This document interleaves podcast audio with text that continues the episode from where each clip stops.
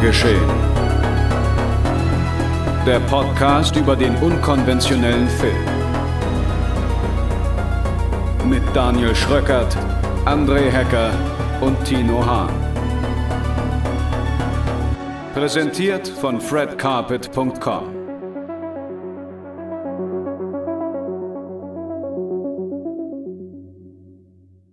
Seid mir gegrüßt, liebe Zuhörerinnen und Zuhörer, liebe Freundinnen und Freunde des Genrefilms zu einer neuen Ausgabe Genre geschehen, die sich heute um ein, ja, ich will jetzt mal sagen, etwas spezielleres Thema dreht. Nee, das wäre eigentlich, weiß ich nicht, so ein unnötiges Wort wie vorprogrammiert oder so. Nein, wir wollen heute, und jetzt weiß ich, dass der eine von uns dreien dieses Wort hasst, aber wir wollen heute monothematisch vorgehen.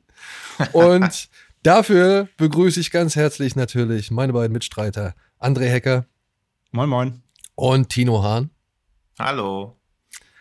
Denn wir drei wollen heute mal über den, ja, ich nannte es schon einstmals in einer vorangegangenen Aufzeichnung, die nie was wurde, ähm, nannte ich es den Filmherbst des Chan.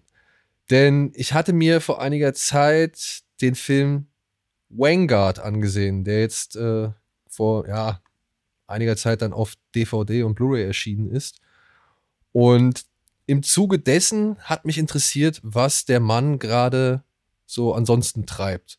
Ich habe viele Trailer von ihm gesehen, die irgendwie mal durch diverse Formate von uns gegeistert sind und festgestellt, dass das alles schon wieder so eine ganz neue Richtung irgendwie angenommen hat, dass es halt dem modernen chinesischen oder asiatischen Kino entspricht und trotzdem bin ich nicht dazu gekommen, das zu gucken. Und durch Vanguard hatte ich plötzlich die Lust und dann auf Amazon Prime halt Filme wie Kung Fu Yoga, Bleeding Steel und The Night of Shadow entdeckt.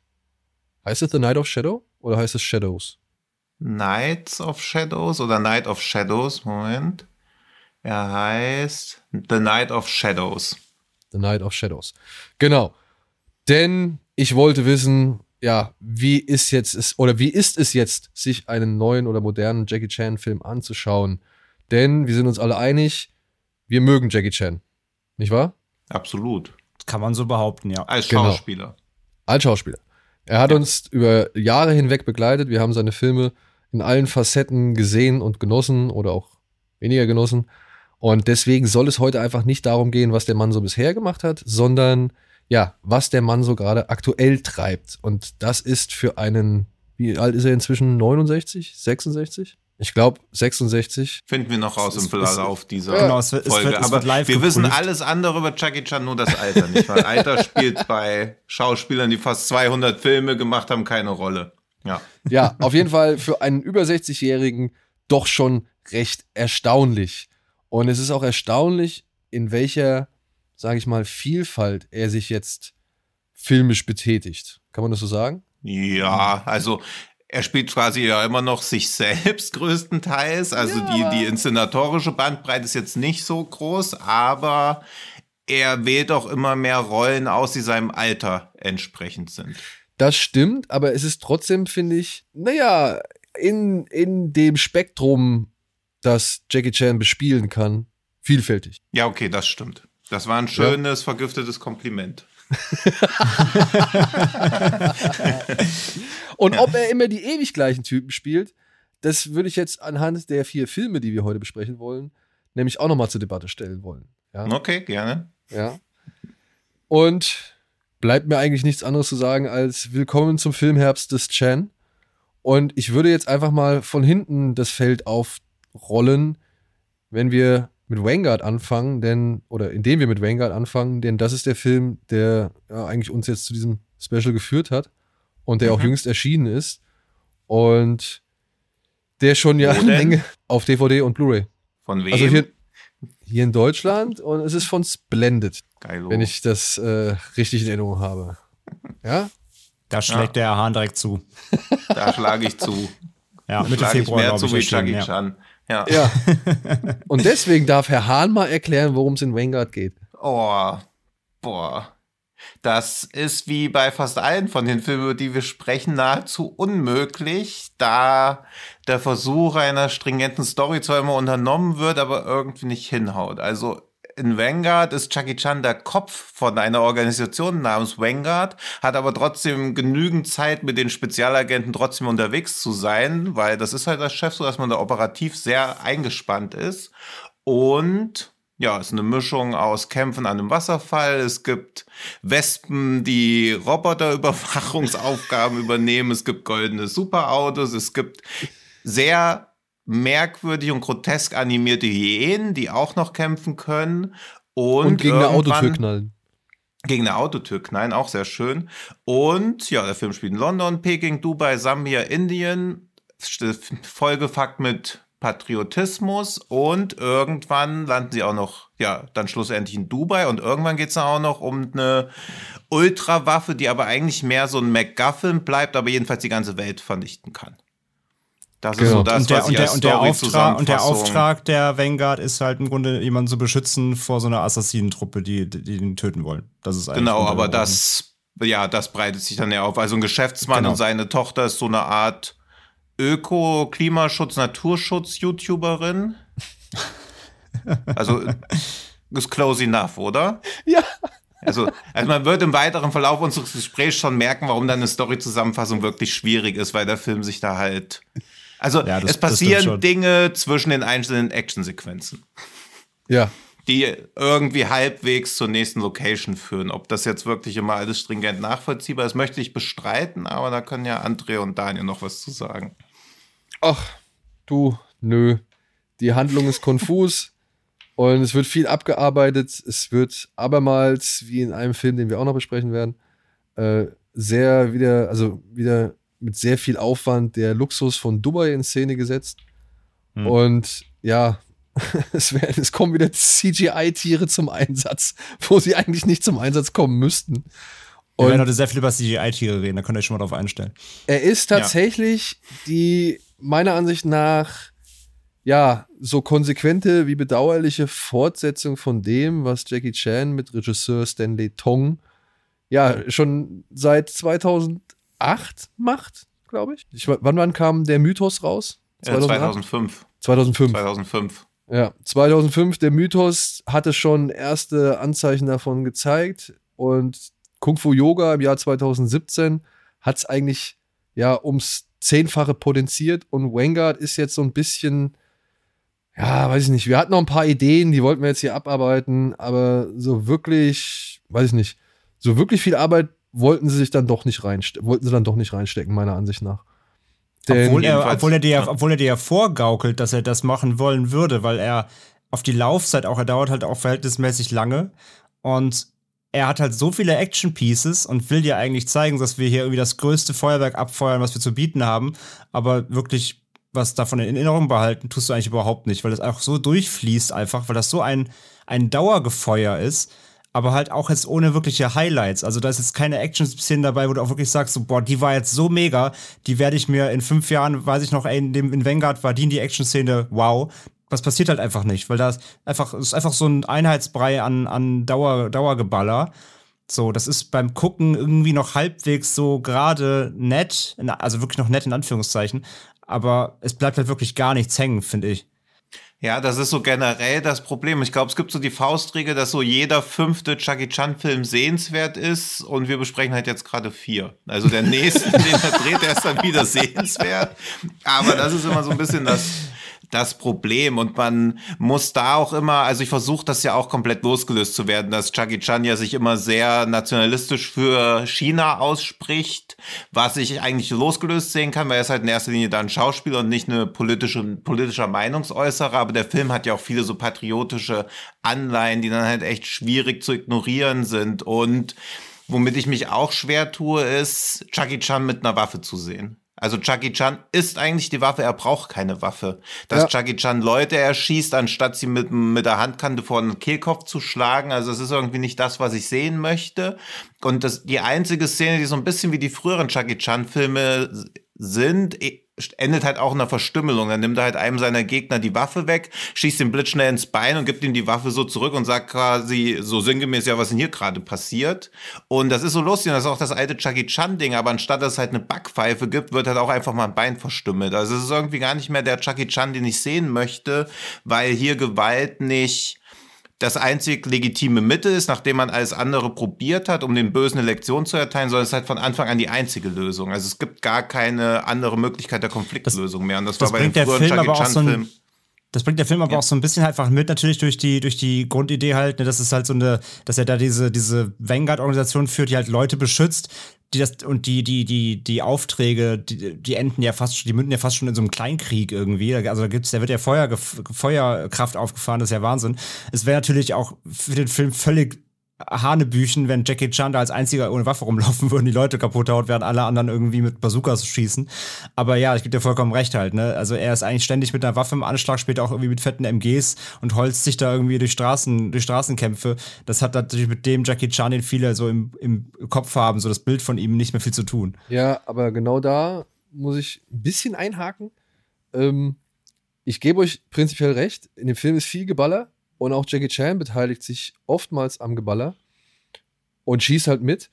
Aber tatsächlich hatte ich mir hier noch, während ich den Film geguckt habe, aufgeschrieben, dass bei ihm dann am Ende aber das doch nicht so ganz konsequent durchgeführt wird. Ja, die anderen schießen zwar deutlich häufiger und knallen auch sichtbar Leute ab, aber bei Chan wird am Ende immer wieder versucht, irgendwie, dass eine Ballerei im Nah- oder Faustkampf endet und er dann halt versucht, auch auf andere, ja, mit anderen Mitteln und Wegen äh, die, die Leute zur Strecke zu bringen. Also, das ist mir schon aufgefallen. Aber Ja, ja, das stimmt schon. Also er mäht jetzt ja irgendwie nicht, irgendwie nicht Dutzend Leute nieder, sichtbar. Das stimmt so, absolut.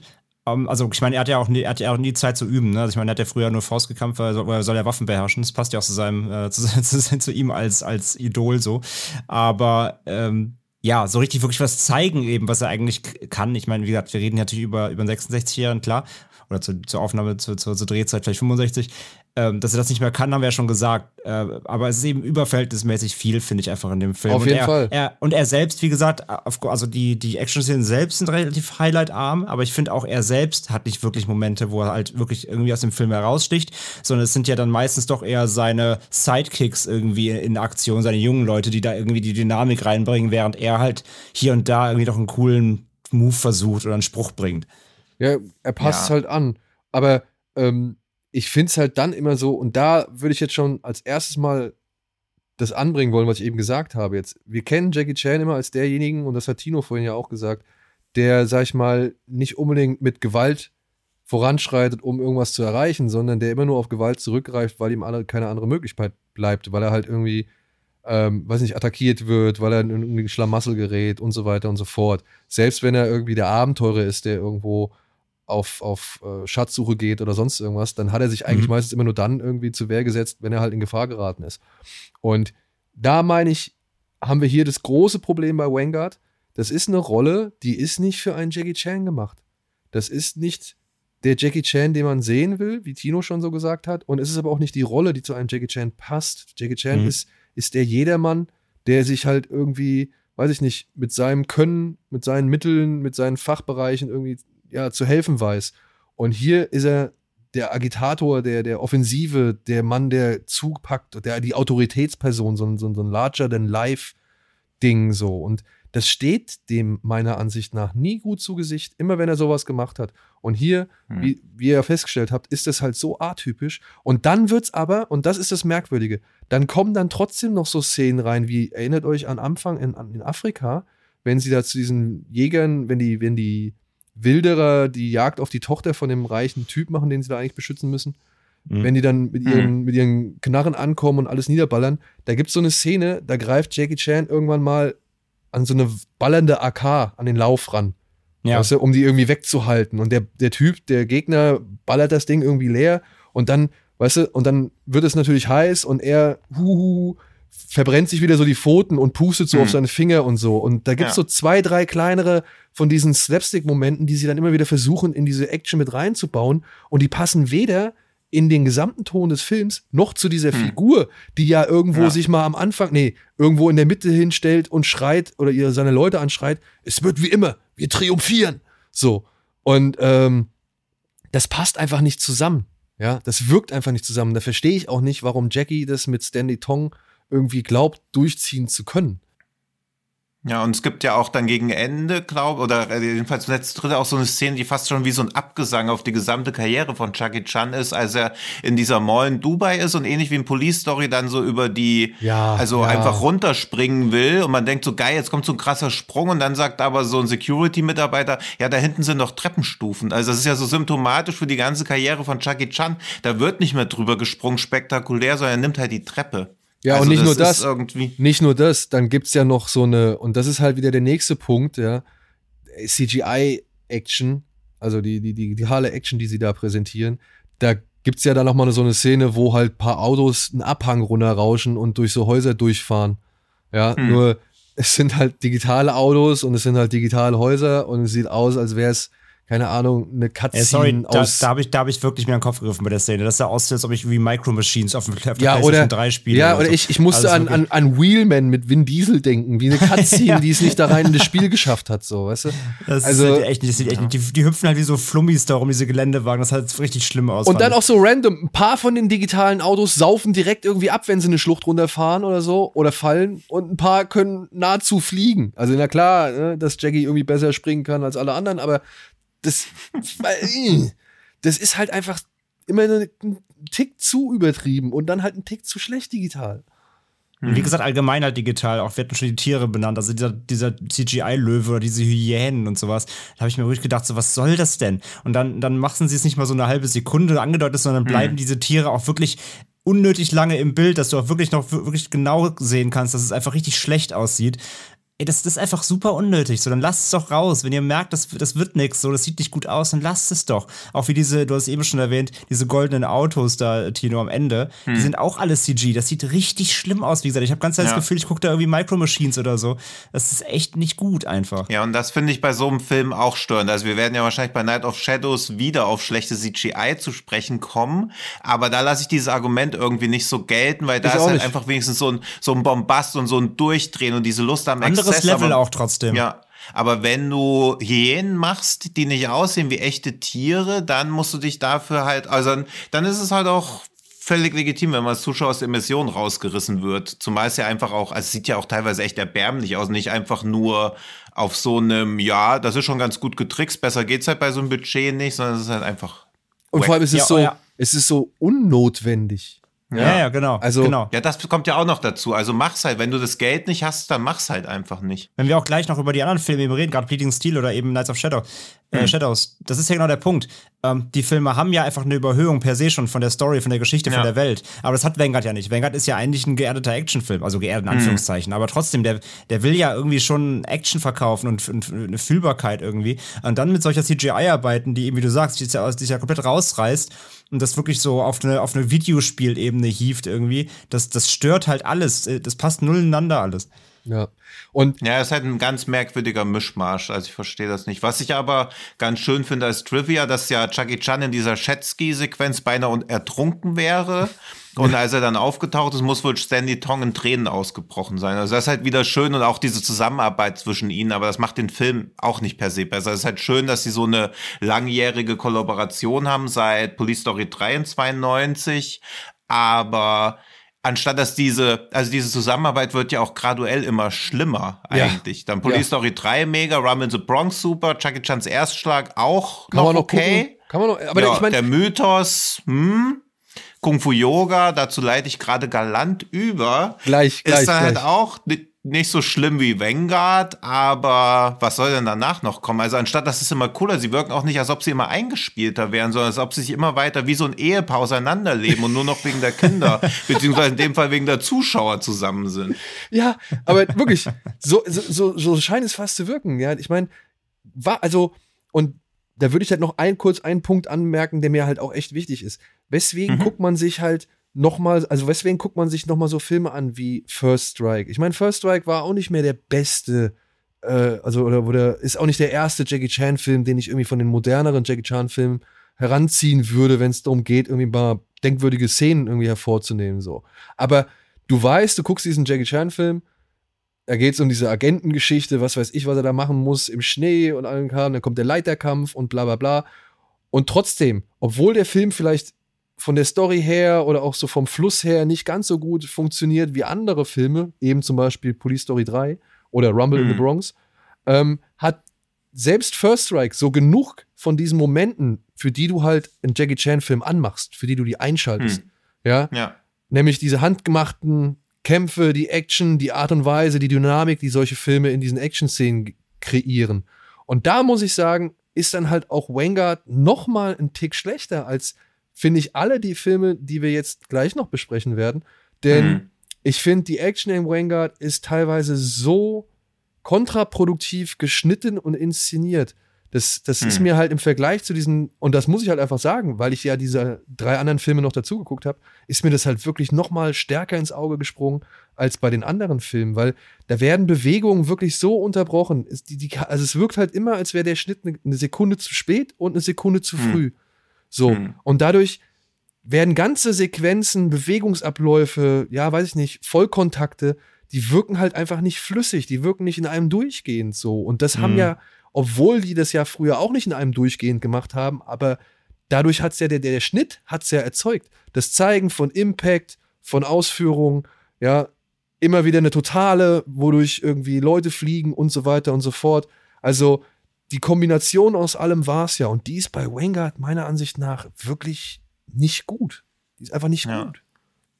Und ich finde auch, dass das ganze Ausgangsmaterial von Vanguard auch richtig danach schreit, als ob hier ein neues Franchise etabliert werden soll. Aber der Film probiert das halt auch gar nicht. Also er versucht gar nicht irgendwie Nebencharaktere liebenswert zu machen oder irgendwas. Ja, doch den einen Aufzubauen, Vater mit der, mit der Tochter. Ja, okay. Oder mit dem Kind, also. Ja, Ja, also, ich- aber es das sind ja keine, ne- die du im zweiten Teil noch benutzen könntest. Also er versucht gar nicht irgendwie so eine Fortsetzung aufzubauen, obwohl ja alles, das ganze Setting mit dieser, mit dieser Firma, dann gibt schon gleich irgendwelche Widersacher, das schreit ja alles nach so Fortsetzungssachen Ja, und ja, das stimmt. würde ja auch nichts dagegen sprechen, wenn neben Police Story jetzt irgendwie die Vanguard-Reihe kommen würde. Aber nicht mal das versucht der Film. Also er ist halt einfach da, etabliert nichts wirklich, reiht ein paar Actionsequenzen aneinander, die ich auch teilweise echt ganz gut finde, weil da bin ich immer sehr verzeihend, aber was bringt's, wenn ich danach nicht mal mehr weiß, ob diese Wasserfallszene jetzt da drin war oder im Bleeding Steel? Also, Ja, vor allem. also die Filme verschwimmen in meinem Film ja, schon so. Das, Das ist ja wie ist, so das ist halt auch der Punkt. Das meine ich ja auch mit der, dieser ausufernden Action. Du hast eine relativ lange Laufzeit und der größte Teil der Laufzeit ist eben die Action. Und für mich ist Ja. Vanguard echt, Vanguard ist für mich wie so ein, als ob du irgendwie Pferderennen guckst, ja. Da ist halt dauerhaft irgendwie Bewegung drin für eine Stunde oder so, aber du magst halt weder Pferde noch Sportwetten. Aber du musst halt zugucken irgendwie.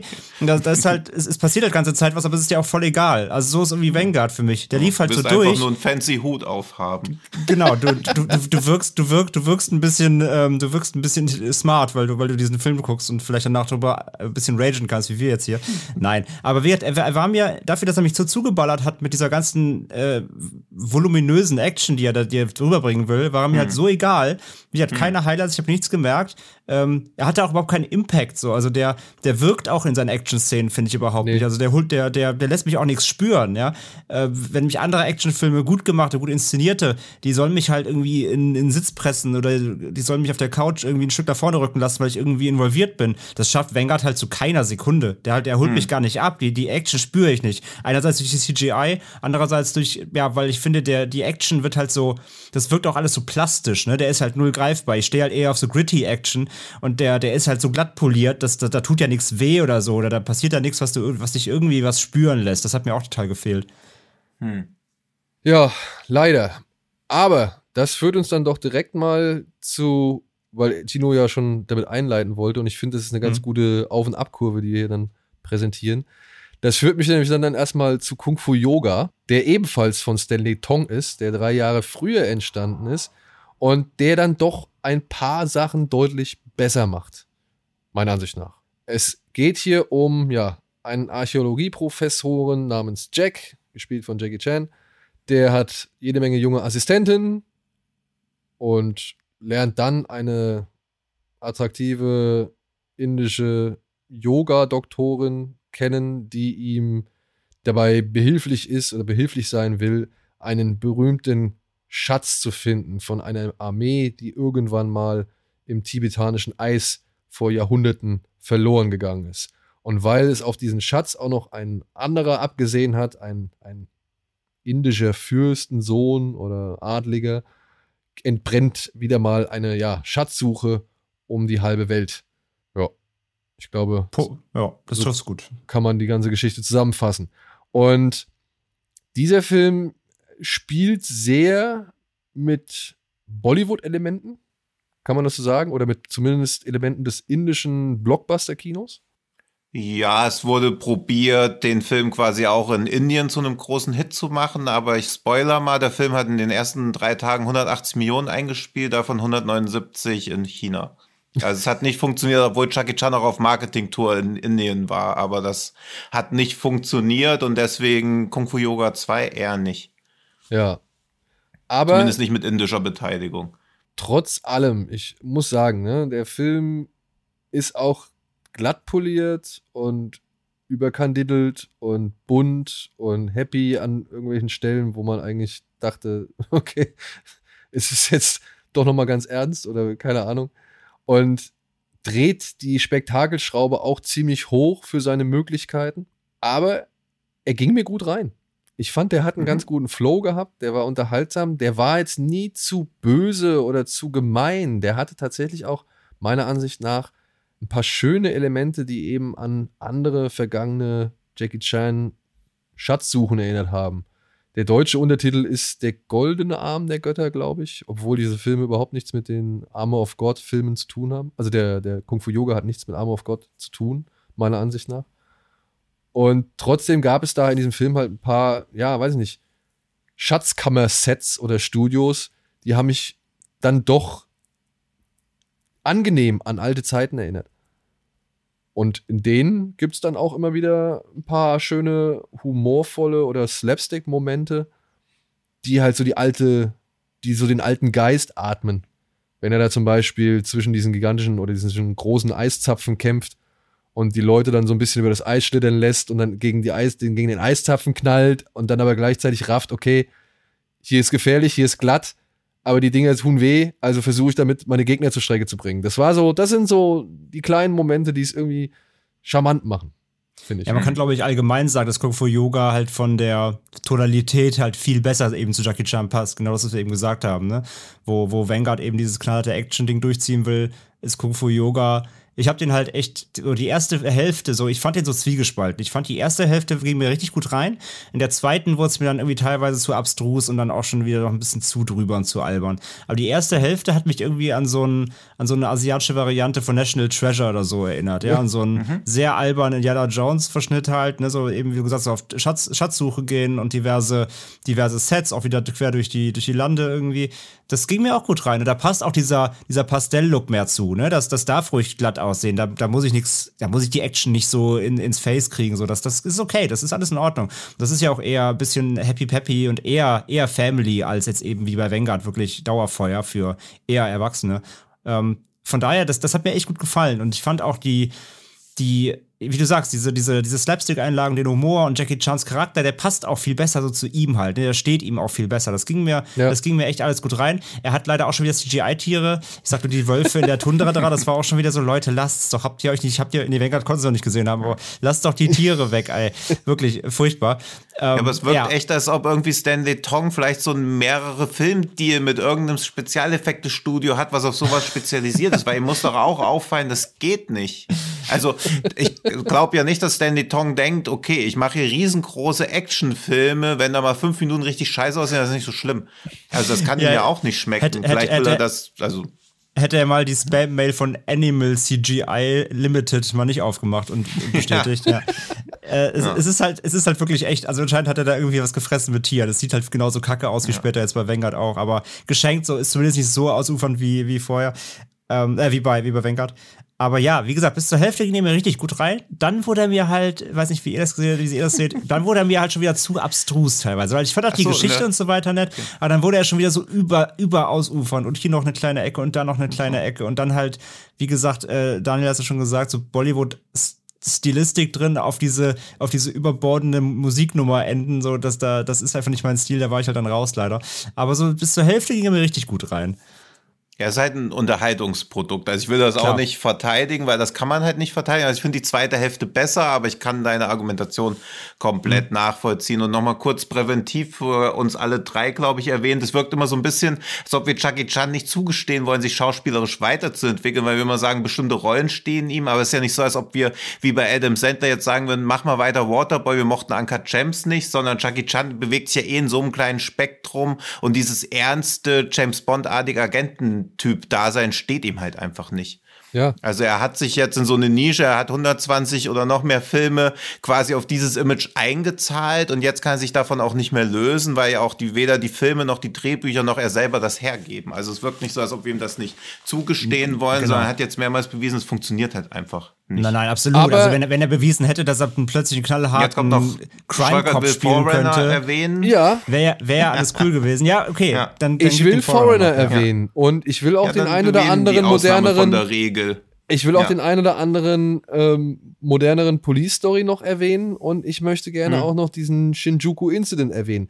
Er Ja. kann es, aber er braucht die entsprechenden Rollen. Genau. Und diese ja, er entsprechenden muss Rollen. halt gestützt werden. genau, er muss gestützt werden. Und wenn er die richtige Rolle hat, dann kniet er sich da rein und dann macht er das auch vernünftig. Mhm. Aber wenn er hier so eine Mischmaschrolle kriegt, wie jetzt zum Beispiel in Vanguard, da kann der halt nichts draus machen. Das ist aber nicht seine Schuld, sondern es ist halt einfach entweder eine Produzentenentscheidung oder halt ein Drehbuch, was da halt ist Ja. und was es vorgibt. Aber ja, und da werden wir auch noch drauf, gleich nochmal drauf kommen, so, ja, weil in, im nächsten Film wird das Ganze ja noch ja, absurder eigentlich, die, die, seine, seine schauspielerische Bandbreite. Ja, aber jetzt kurz zurück zu Dings. Ähm, was wolltest du noch zu Kung Fu Yoga sagen, Theo? Nichts. Ich mag den, der ging mir auch gut rein. Ich finde ihn unterhaltsam. Man kann ihn wenig angreifen, weil alles, was man in dem Film angreifen kann, kann man mit dem Argument, ja, warum guckst du den Film an, der Kung Fu Yoga heißt, wo es computeranimierte Löwen gibt? Also, der Film Wölfe, verwehrt hallo. sich auch gegen sich selber. Ah, nee, der ist ja Wölfe- quasi wie so eine, ja auch, ja. Der ist ja wie so eine Teflon-beschichtete Pfanne, bevor es Dark Water gibt, der halt einfach alles abgeprallt ist. Also von daher, da weiß man genau, worauf man sich einlässt. Man muss sich auch über weniger ärgern. Also bei Vanguard ist ja auch dieser Patriotismus, der mitschwingt, ärgerlich. Das kann man in Kung Fu Yoga auch auf einer Metaebene auch noch irgendwie sehen, aber dafür ist er halt auch viel zu herzlich. Und diese ganze, ja, die ganze Person Jackie Chan losgelöst ist eh nochmal ein ganz anderes Thema, was wir in der Bandbreite eigentlich gar nicht behandeln können. Deswegen nochmal hier der Fokus auf Jackie Chan als Schauspieler und nicht als, ja, chinesischer Botschafter. Genau. Aber naja, sie sprechen schon einmal genau die One Belt, One Road Politik an im Film. Ja, und Ja, ja, das ist ja immer, das ist ja quasi leider schon so ein Standardding, was einfach, weil Jackie Chan natürlich auch darauf angewiesen ist, dass die Filmzensoren positiv draufschauen, weil er will ja weiterhin ins meine, Ausland das- fliegen und da Geld, äh, beziehungsweise Gelder verbraten. Ne? ja, Ja, aber ich, ich muss sagen, ich fand dann so ein paar Sachen schade. Also ich will nicht sagen ärgerlich oder, oder störend, ja, weil ich muss auch sagen, der ging mir halt einfach gut rein, so vom Fluss her. Von der Abwechslung, was das Schauplatzhopping angeht, von dem, sag ich mal, auch von den Figuren. Da sind ein paar Figuren dabei, die sind halt so, weiß ich nicht, die werden natürlich dann auch entsprechend in Szene gesetzt, dass sie aber auch irgendwo noch einen kleinen Sympathiepunkt erhaschen oder, oder gewinnen können. Aber ich, ich war so ein bisschen irritiert dann doch schon manchmal, weil ich fand schade, gerade bei so einem Film, der irgendwie auf eine Schatzsuche, auf eine globale Schatzsuche gehen will und der dann irgendwie versucht, mit, mit, mit exotischen Kulissen irgendwie ja, ein paar Schauwerte zu generieren. Früher ist man halt wirklich zu Orten oder kleinen Gegenden gefahren oder entlegenen Gegenden gefahren, die man halt selbst noch nie irgendwo großartig gesehen hat. Also da war Chan ja eigentlich schon immer ein ganz guter Botschafter dafür. Und jetzt, ja, jetzt wird so viel Luxus präsentiert, wenn du verstehst, was ich meine. Oder wenn ihr versteht, was ich Mhm. meine. Ja. Ja. Und das fand ich so ein bisschen schade, weil das, also das fühlt sich nicht so im Geiste dessen an, was Professor Jack und auch Jackie Chan ja gerne mal mit auf den Weg geben. So respektiert die Schätze und die Weisheiten der Natur und keine Ahnung. Und dann siehst du halt in einer, in einer Tour Prunk, Protz, Protzerei, ja, Luxus, die schicksten Klamotten. Und ja, als Krönung fahren dann so 50 SUVs neben so einem Kamelrennen nebenher in Dubai, so, ja. Und dann, dann denke ich mir halt doch, ja, Jackie, aber das passt nicht so ganz. Ja, das ist halt so, das ist schade. Und dann auch bei den Verfolgungsjagden, ne, wo dann die CGI-Löwen im, im, auf dem Rücksitz hocken, so, ja. Da, da kommen mir dann auch, wo ich, wo ich mir denke, ey, ihr habt richtig geile Verfolgungsjagd mit einem Zug veranstalten und einem Hubschrauber. Ihr wollt mir doch nicht erzählen, dass ihr jetzt nicht mit den Bugatti Veyrons da und so auch noch irgendwie mal kurz geile Action abziehen könnt. Das ist dann auch wieder alles so ein Tick noch mal zu digital. Was ich halt schade hm. finde. Gerade bei den beiden. Ja, ich glaube, da bewegt man sich auch gerade in so einer Übergangsphase, weil wir merken das ja auch, wie, wie schnell sich die Effekte weiterentwickeln bei chinesischen Produktionen. Also man schaut sich was aus 2017 an und denkt so, oh, puh, kann es immer noch mit dem nicht so krassen Budget rechtfertigen. Dann guckt man wieder einen Film aus 2019 und denkt, okay, das hat ja einen krassen Sprung gemacht. Also wo Hollywood zehn Jahre braucht, braucht China vielleicht nur drei oder vier Jahre, aber sie brauchen ja trotzdem die Zeit. Also du musst ja auch dieses Wissen aufbauen. Einfach nur einen schnellen Rechner zu haben und eine Lizenz von, weiß nicht, After Effects reicht dir halt auch nicht, um diese Kompetenz aufzubauen. Also sie holen ja Klar. schon im Zeitraffer-Tempo auf, aber natürlich sieht man bei ein paar Filmen noch, okay, das hakt. Ja, aber hier Und fand ich, hier fand ich, dass das CGI oder die CGI-Bild, also die CGI-Bilder ist ja Quatsch, aber die, die computergestützten Bilder oder Effekte, die haben aufgrund des bunten, poppigen Daseins des Films nicht so sehr gestört oder sind nicht so sehr ins Auge mhm. gefallen, wie es zum Beispiel bei Vanguard noch der Fall ist. So, ja, ja stimme ich zu. Ja. Weil Vanguard ja. ist so einfach von der Tonalität und von der Präsentation her, versucht er ja geerdeter zu sein und irgendwie mhm. ein bisschen gritty ja auch zu sein irgendwo. Und das ist bei Kung Fu Yoga ja gar nicht der Fall. Der ist ja ausgelassen auf allen Ebenen. So. Ja, du musst halt ja auch irgendwie einen inszenatorischen Style finden, der irgendwie das trägt, dass du halt zwar auch für chinesische Produktionen jede Menge Budget zur Verfügung hast, dass manche Sachen aber einfach nicht so funktionieren. Und ich mag aber diese, ja, scheißegal, wir machen es trotzdem Attitüde. Ja, Genau. Also irgendwie, hey, wir wollen die Hyänen im Film haben, das sieht aber scheiße aus. Ja, aber ich will trotzdem Hyänen im Film haben. Ja. Also lieber scheiß Hyänen als gar keine Hyänen. Das ist eine sehr sympathische Einstellung, aber die halt den Film als Kunstwerk im Gesamten natürlich trotzdem nach unten zieht. Also es ist halt eine sympathische Attitüde, aber gleichzeitig denke ich mir auch, boah, ja, durch solche Entscheidungen, glaube ich, kommt auch das, äh, dieses, dieses Auf und Ab des Films halt, ne? Also du hast mhm. halt einfach Momente, die sind, die sind super, damit hast du richtig viel Spaß, aber dann kommt halt wieder irgendein Stolperstein, über den du dich halt, wie du sagst, du musst dich nicht drüber aufregen, aber du stolperst halt irgendwie schon drüber. Und dadurch hast du eben diese Berg- und Talfahrt während des Films. Deswegen, du hast recht, so man kann dem jetzt nicht, also entweder hat man mit dem richtig gute Zeit und denkt sich halt, hm. leck mich so, ich, ich, ich, ich, ich feiere das alles, ist alles okay für mich. Oder du, du stolperst halt über Dinge und so. Dann hast du immer noch eine, immer ein bisschen Spaß, aber du, du findest halt immer diese Ecken und Kanten leider. Und die hat er halt nun mal, das kann man ja. halt nicht abstreiten. Ne? Kann man ja, aber ich bin bei so einem Film, das ist immer so Stockholm-Syndrom bei mir. Ich bin da so drin, nach zehn Minuten hat mich der Film entweder gefangen genommen und ich sympathisiere mit ihm und wenn dann irgendwas Absurdes passiert, finde ich das auch cool und weiß da, da trotzdem, okay, das ist, eigentlich ist das ungeil, aber es macht mir halt einfach Spaß, weil der Film auch so eine Spiel Spielfreude irgendwie hat, dass ich über sowas hinwegsehen kann. Wer mich zum Beispiel schon beim letzten Fast and Furious, wo diese Autos aus dem Parkhaus rausfallen. Ah, ja, das fand ich furchtbar. Wo ich mir halt denke, das verstehe ich halt wirklich nicht. Also kann es weder im Budget liegen, noch daran, dass sie keine Expertise haben, weil die Reihe läuft halt lang genug. Und es muss ja auch nicht unbedingt so eine Sequenz sein, also wo man auch nicht mal denkt, okay, das ist jetzt mega abgefahren oder so mindblowing, dass man hier ein neues Gebiet betritt, dass man das irgendwie als Kinderkrankheiten hinnimmt. Das war halt einfach nicht geil getrickst und funktioniert auch nur durch die Inszenierung, was ja trotzdem wuchtig wirkt, wenn diese Autos da so durchjagen. Aber gleichzeitig ärgert mich sowas mehr, als wenn in Kung Fu Yoga irgendwelche Löwen nicht so geil aussehen. Weil ja, da wären, noch, wären, okay, lieber mal, wären lieber mal 100 Hyänen aus dem Parkhaus gefallen. Hätte dir besser gefallen. Ja, ja dann ja. wart mal ab, was noch kommt. Aber Kung Fu Yoga 4 macht. Da ist es ja. doch, aber guck mal, das sind doch immer so ganz kleine Feinheiten. Also ich meine, mal mhm. ehrlich, wir betreiben ja hier, wir können jetzt das Handbuch ne, wir können das Handbuch rausholen und abhaken, was Kung Fu Yoga inszenatorisch, erzählerisch und schauspielerisch und was weiß ich, objektiv gesehen richtig und falsch macht. Das ist ja Quatsch. Ja. ja das braucht man ja bei so einem Film gar nicht erst ansetzen, so. Und hm. gleichzeitig kann man aber trotzdem schon innerhalb gewisser Parameter eines solchen Films natürlich gewisse Sachen irgendwie festlegen und feststellen, die einem persönlich dann besser gefallen oder eben weniger gut. Und ich sehe das ähnlich. Ich fand das bei Fast and Furious 8, obwohl das total eine, also eine total bescheuerte Aussage ist. Bei Fast and the Furious 8 erschien es mir auch zu unrealistisch, dass diese Autos da aus dem Parkhaus rausgefallen sind oder wie diese Autos da rausgefallen sind. Obwohl ich im Teil vorher schon gesehen habe, wie so ein digitales Auto durch drei Hochhäuser gesprungen ist. So.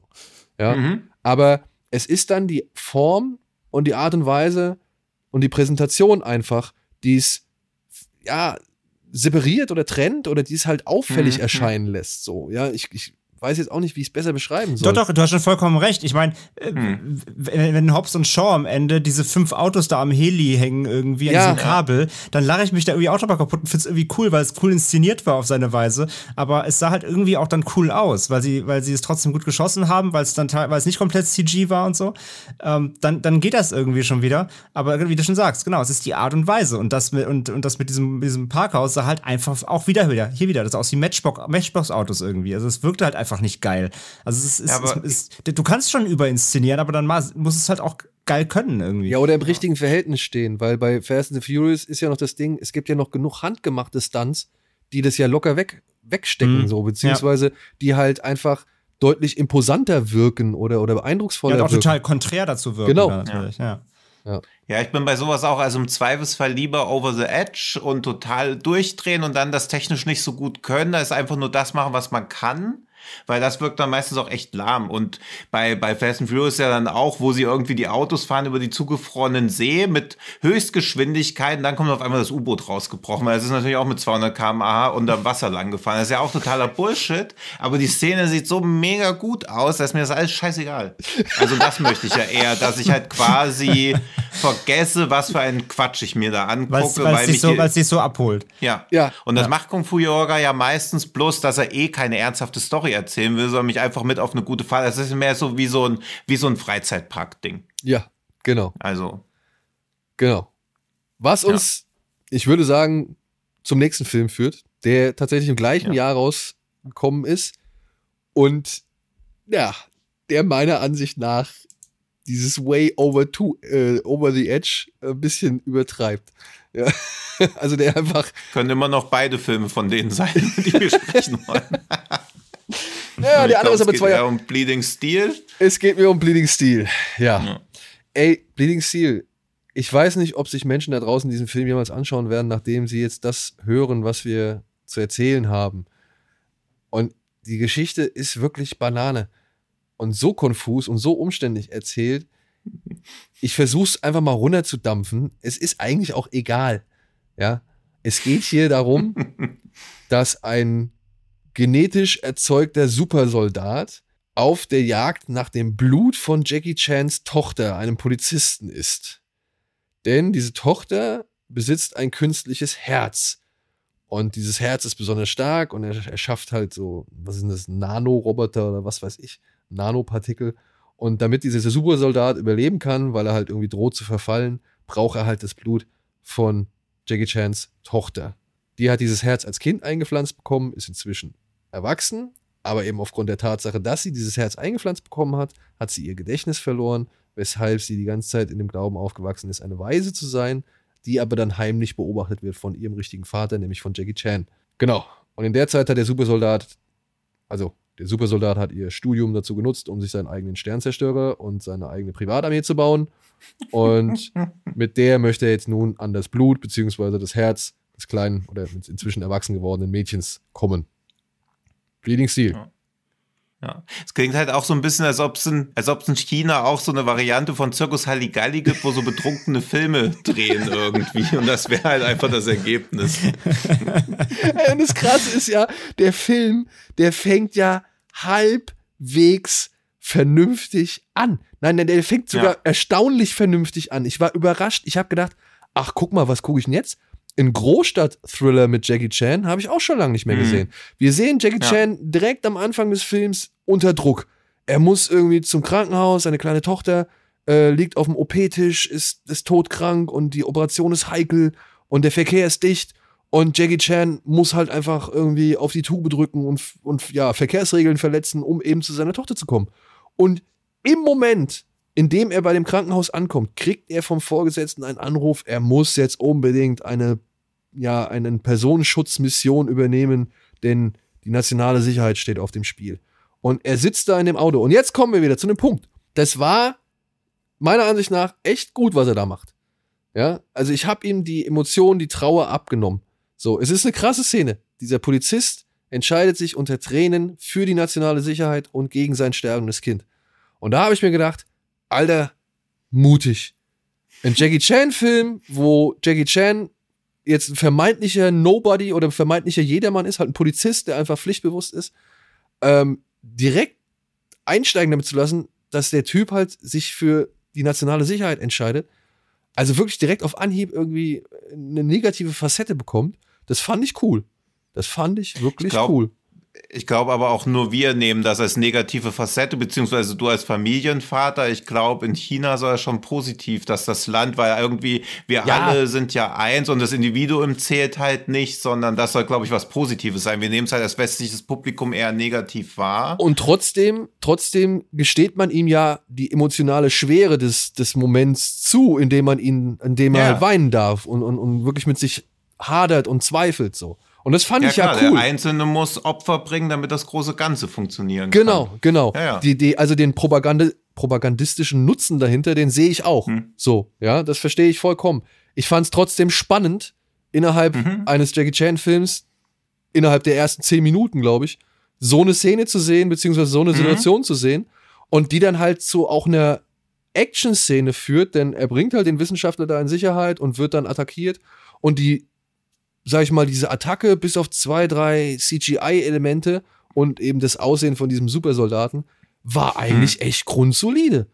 Gab, Ja. gab echt eine schöne Ballerei, so auch wo Jackie Chan Ja. jetzt nicht unbedingt drei Meter durch die Luft hechtet, aber eben zum Beispiel den Matsch auf dem Boden des regnerischen Abends nutzt, um eben 50 Meter oder 15 Meter irgendwie durch die Gegend zu schlittern und dabei beidhändig zu ballern und so, ja. Also das fand ich schon irgendwie Mhm. Ja. alles charmant und cool. Und vor Ja, allem weil da dauert auch diese, wieder, ja.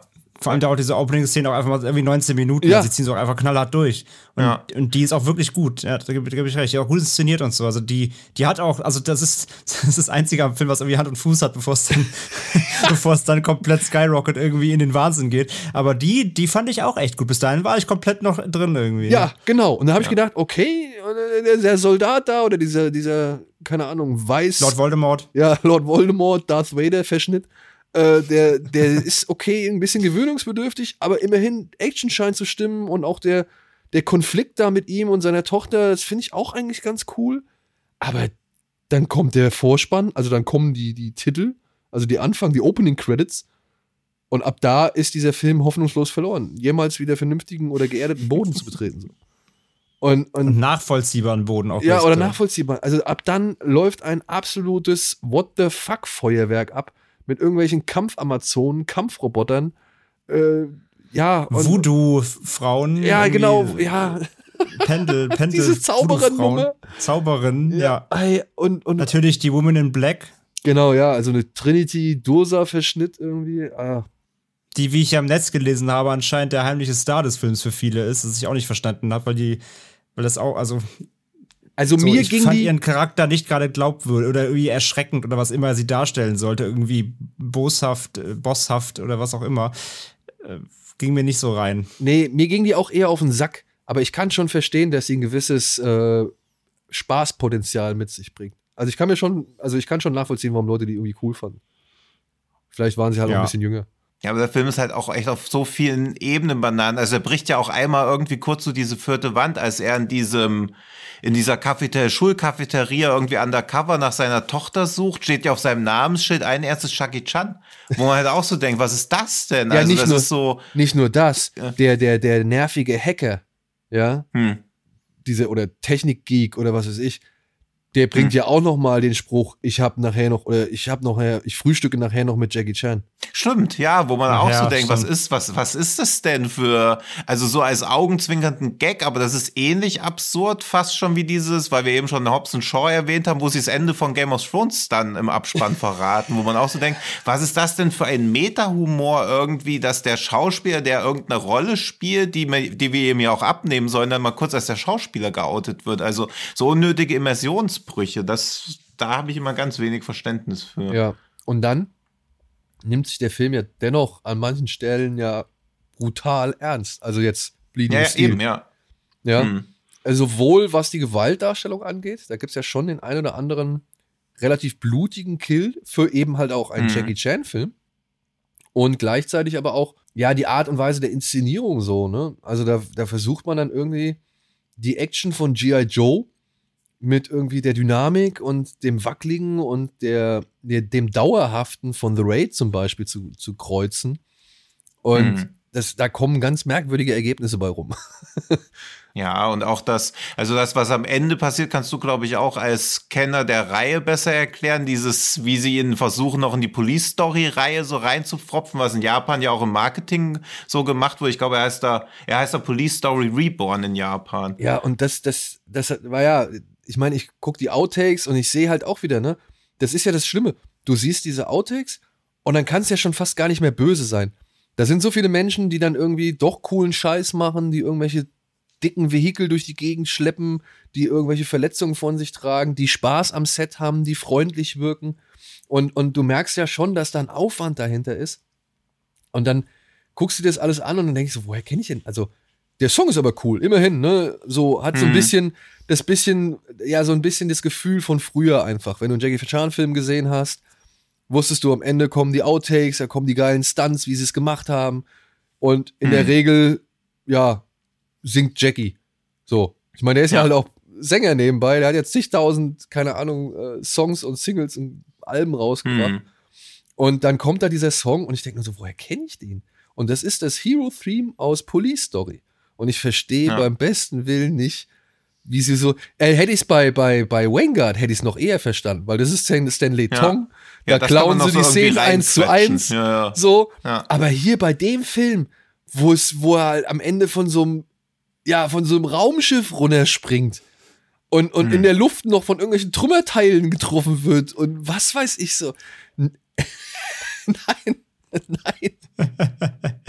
Ich habe den ja auch, ich habe den ja auch anderthalb Mal geguckt, weil ich mir irgendwie nach dem Film, nach dem ersten Mal dachte, den muss man doch irgendwie eigentlich mehr mögen können, einfach nur aufgrund dieser ganzen Obskurität, die er hat. Weil das kann ja auch, hat der Tino auch immer gesagt, das kann ja auch positiv sein, wenn du dich einfach darauf einlässt und denkst, okay, scheiß drauf, ich nehme das jetzt einfach mal mit. Dann habe ich ihn echt dann noch mal so ab der Hälfte noch mal geguckt, weil ich mir dachte, irgendwas muss doch da irgendwie noch dran sein, bei so viel, also steckt ja auch trotzdem viel drin, viele Ideen. Ähm, Aber der, nein, der funktioniert halt einfach in sich nicht, weil es wirklich, also Vanguard ist schon viel, aber Bleeding Steel, da, das sind zwei, das sind, das sind drei Filme in einem so an, an überbordendem und und auch wo Daniel eben sagte, so, obwohl der manchmal so irgendwie hart ist, hast du trotzdem auch manchmal wieder so völlig obskure Szenen, zum Beispiel, wo diese in diesem Hinterhof einmal diese Typen, dieses Mädel da äh, Oh. angehen wollen. Alter. Und dann kommt ja der, dann kommt ja der andere Dude dazu und kämpft dann da und, und, will sie mit seinem Gürtel fertig machen, Wo wobei die- ihm die Hose runterrutscht und dann macht er hier so Nunchuck-Moves, schlägt sich dabei selber die ganze Zeit. Das passt halt auch wieder so überhaupt nicht dazu, wenn irgendwie später dann plötzlich echt dann Leute abgeknallt werden, das echt blutig wird und so. Also auch die Tonalität des ganzen Films, da stecken irgendwie echt mehrere Filme drin, die alle nicht ineinander passen. Das ist wirklich super weird einfach. Also Ja, selbst wirkt dieser halt ganze, se- selbst, selbst diese überbordende Kreativität, die du vielleicht darin finden könntest, die, die klappt nicht. Also auf, auf mich ist die null übergesprungen irgendwie. Ich weiß nicht, wie es dir hatte gegen Tino. Ja, ich fand es auch irgendwie ermüdend, weil er halt auch wie so ein niemals endender Showcase wirkt von dem jeweiligen Department, was gerade für irgendwas zuständig ist, Special Effects, dann irgendwelche Stunt-Sachen, also und alles für sich ist ja eigentlich auch gut genug, aber es ergibt halt keinen kohärenten Film. Also es ist ja auch überhaupt super nicht, ermüdend, ja. wenn du dir einfach nur so Demo-Tapes anguckst, was Leute irgendwie gut können. Ja. Das bringt's ja halt irgendwie. nicht. Das passiert ja leider sehr oft, dass man oder dass offenkundig vergessen wird, eine Story, die ja eigentlich ganz simpel ist, aber die wird ja auch so dermaßen aufgeblasen. Also bei Wikipedia hat die Plot-Zusammenfassung einen längeren Text als irgendwie sowas wie Call Me By Your Name, wo ich mir auch so denke, ja okay, aber auch nur, weil man immer wieder schon genötigt ist zu rechtfertigen, warum eine Szene passiert. Also es ergibt sich ja selten, die, die Handlung ist ja gar keine logische Aneinanderreihung von Szenen, sondern eine Rechtfertigung für die nächste Szene. Und Ja. das ist einfach nur ermüdend, sich sowas anzuschauen, weil dafür sind die Set-Pieces bei aller Qualitäten, teilweise auch Brachialität, dann auch wieder nicht gut genug, dass man sie sich einfach so anschauen würde. Weil man, im Prinzip ist der Film echt so, wie wenn Leute einem immer so ein 10-Minuten-Video schicken auf YouTube und sagen, hier guckt es mal an, das ist eine ganz gute Szene aus einem Film. Man denkt so, ja, aber ich kann ja weder das davor, danach, habe keine emotionale Bindung und warum soll ich das jetzt geil finden? Naja, es gibt ja schon, es es gibt ja nicht. schon, also eine Szene fand ich gut. Also eine Szene hat mich beeindruckt, das war der Kampf auf der Oper in Sydney. Ja, Hm. Weil, aber die ist halt auch so bescheuert. Also allein die Herführung. Warum zum Teufel müssen sie zu diesem komischen Zauberer gehen? Ja, nur damit es ja, wie du es so schon sagtest, das, das Department Luftaufnahmen mit dem Hubschrauber um die Sydney-Oper kreisen kann, während Jackie und Ja. die Lack- und Leder-Amazone da oben irgendwie kämpfen. Beziehungsweise versuchen zu kämpfen. Ich meine, muss man ja auch dazu sagen, das ist halt einfach nicht mehr der Jackie Chan von früher. Aber trotzdem, wenn der da wirklich mit dem, sowohl mit dem Seil als auch ein Teilstück der Oper runtergerutscht ist und da so lang Mhm. sich geschwungen hat, mit über 60, Respekt. Ja, Ja. wirklich Ja, Respekt. nat natürlich, trotzdem, was er da macht, so für das, für, mit dem Alter ist trotzdem, auf jeden Fall ist, es- ist das beachtens, bemerkenswert, klar. Das, das darf man ihm nicht absprechen, so. Klar, trotzdem, er gibt da schon alles, was er noch irgendwie kann, klar. Aber wirklich, ey, hätten die das alles mal um wirklich die 50% ruhiger gefahren. Das, Mhm. das wäre eigentlich ganz cool gewesen, wenn Jackie da die ganze Zeit diese Undercover-Nummer fährt und, und der Typ halt nicht in so einem Sternzerstörer über, über Tokio oder was weiß ich, Sydney kreist, sondern halt einfach irgendwo in so einem Lagerhaus hockt oder sonst irgendwas so, ja. Also einfach mal ein bisschen runterbringen, das Ganze. Ja, das ist einfach die, die, die Story, die halt in dem ganzen Prolog aufbaut, die einfach durchziehen und nicht irgendwie Ja. noch deine, deine Skripts aus der Schublade holen, die du noch für 20 andere Filme irgendwie noch in der Schublade hast und alles zusammenwürfeln. Irgendwie so wirkt's ja. Ja, Ja, man muss halt auch mal sehen, dass, dass das ja auch nicht der einzige Film im Jahr ist. Also er haut ja auch so unglaublich raus. Also er hat in dem Jahr, wie wir ja schon gesagt haben, Kung Fu Yoga gemacht. The Foreigner ist aus dem Jahr. Also das ist, als ob Vin Diesel jedes Jahr drei so Filme wie diesen zweiten Triple X-Teil machen würde. nee, war es, welcher war dieser, dieser Underwhelming? War das Triple X? ja, oder Oder Bloodshot. der- Ja, oder sowas. Also, das muss man China ja auch einfach zugestehen, dass sie auch die Möglichkeit haben müssen, solche Gurken wie Bloodshot zu machen. Also auf ihrem Level, auf ihrem Niveau. Und das ist ja dann eher, Bleeding Steel ist ja auch sowas, das Pendant zu Bloodshot, wo man sich so denkt, okay, was ist da alles schiefgelaufen? Sie haben irgendwie einen ihrer größten Stars reingepackt, der kann es halt trotzdem nicht packen. Und dann denkt man sich auch so, also bevor man sich darüber aufregen kommt, ist ja auch schon wieder der nächste Film von Chucky Chan im Kino. Das ist ja auch Kung Fu Yoga. Dann hat er noch diesen The Foreigner gemacht, Bleeding Steel. Dann hat er noch diesen, der heißt, ich glaube, der hat überhaupt keinen internationalen Titel, da spielt er auch nur eine kleine Rolle, aber er hat jedenfalls drei Kinofilme in dem Jahr gemacht. Ja. Und das ist ja auch wieder dieses Pensum, keine Ahnung, tut ja auch niemandem gut. Und der Qualität der Filme ja auch meistens nicht. Ja, ja, klar. Aber hier, wirklich, hier steckt Also. ein guter Film drin. Wirklich. In, in Ja. Bleeding Steel Ja. steckt ein guter, also zumindest zu einem Drittel steckt da ein guter Film drin. Und, oder Mhm. zumindest ein schönes Spätwerk. Also es wäre ein, ein würdiges Spätwerk gewesen. Das hier ist irgendwie, keine Ahnung. Ja, lass Opa nochmal mitspielen, so, weißt du? Also, ja. Dabei ist es, und es ist sogar eine Rolle, in der auch ein, ein Chan, ja, erprobt ist. Muss man ja einfach mal sagen. Das ist ja schon so Mhm. sein Ding, so der Großstadtbulle, so. Das hat er ja schon oft gemacht. Ja. Ich hab, Am, am Anfang war das ja auch schön, weil, weil du es eben auch erwähnt hast, wo er auf diesem Schmatter rumrutscht. Ja. Das ist ja das, was auch immer noch funktionieren wird. Er hat zwar trotzdem Knarren, aber er macht noch was Akrobatisches. Das heißt, Genau. man kann das ja auch vereinen. Also niemand muss, erwartet ja, dass Jackie Chan breitbeinig irgendwo steht und ballert, sondern er kann ja trotzdem währenddessen was machen. Genau. Aber später muss er sich ja auch.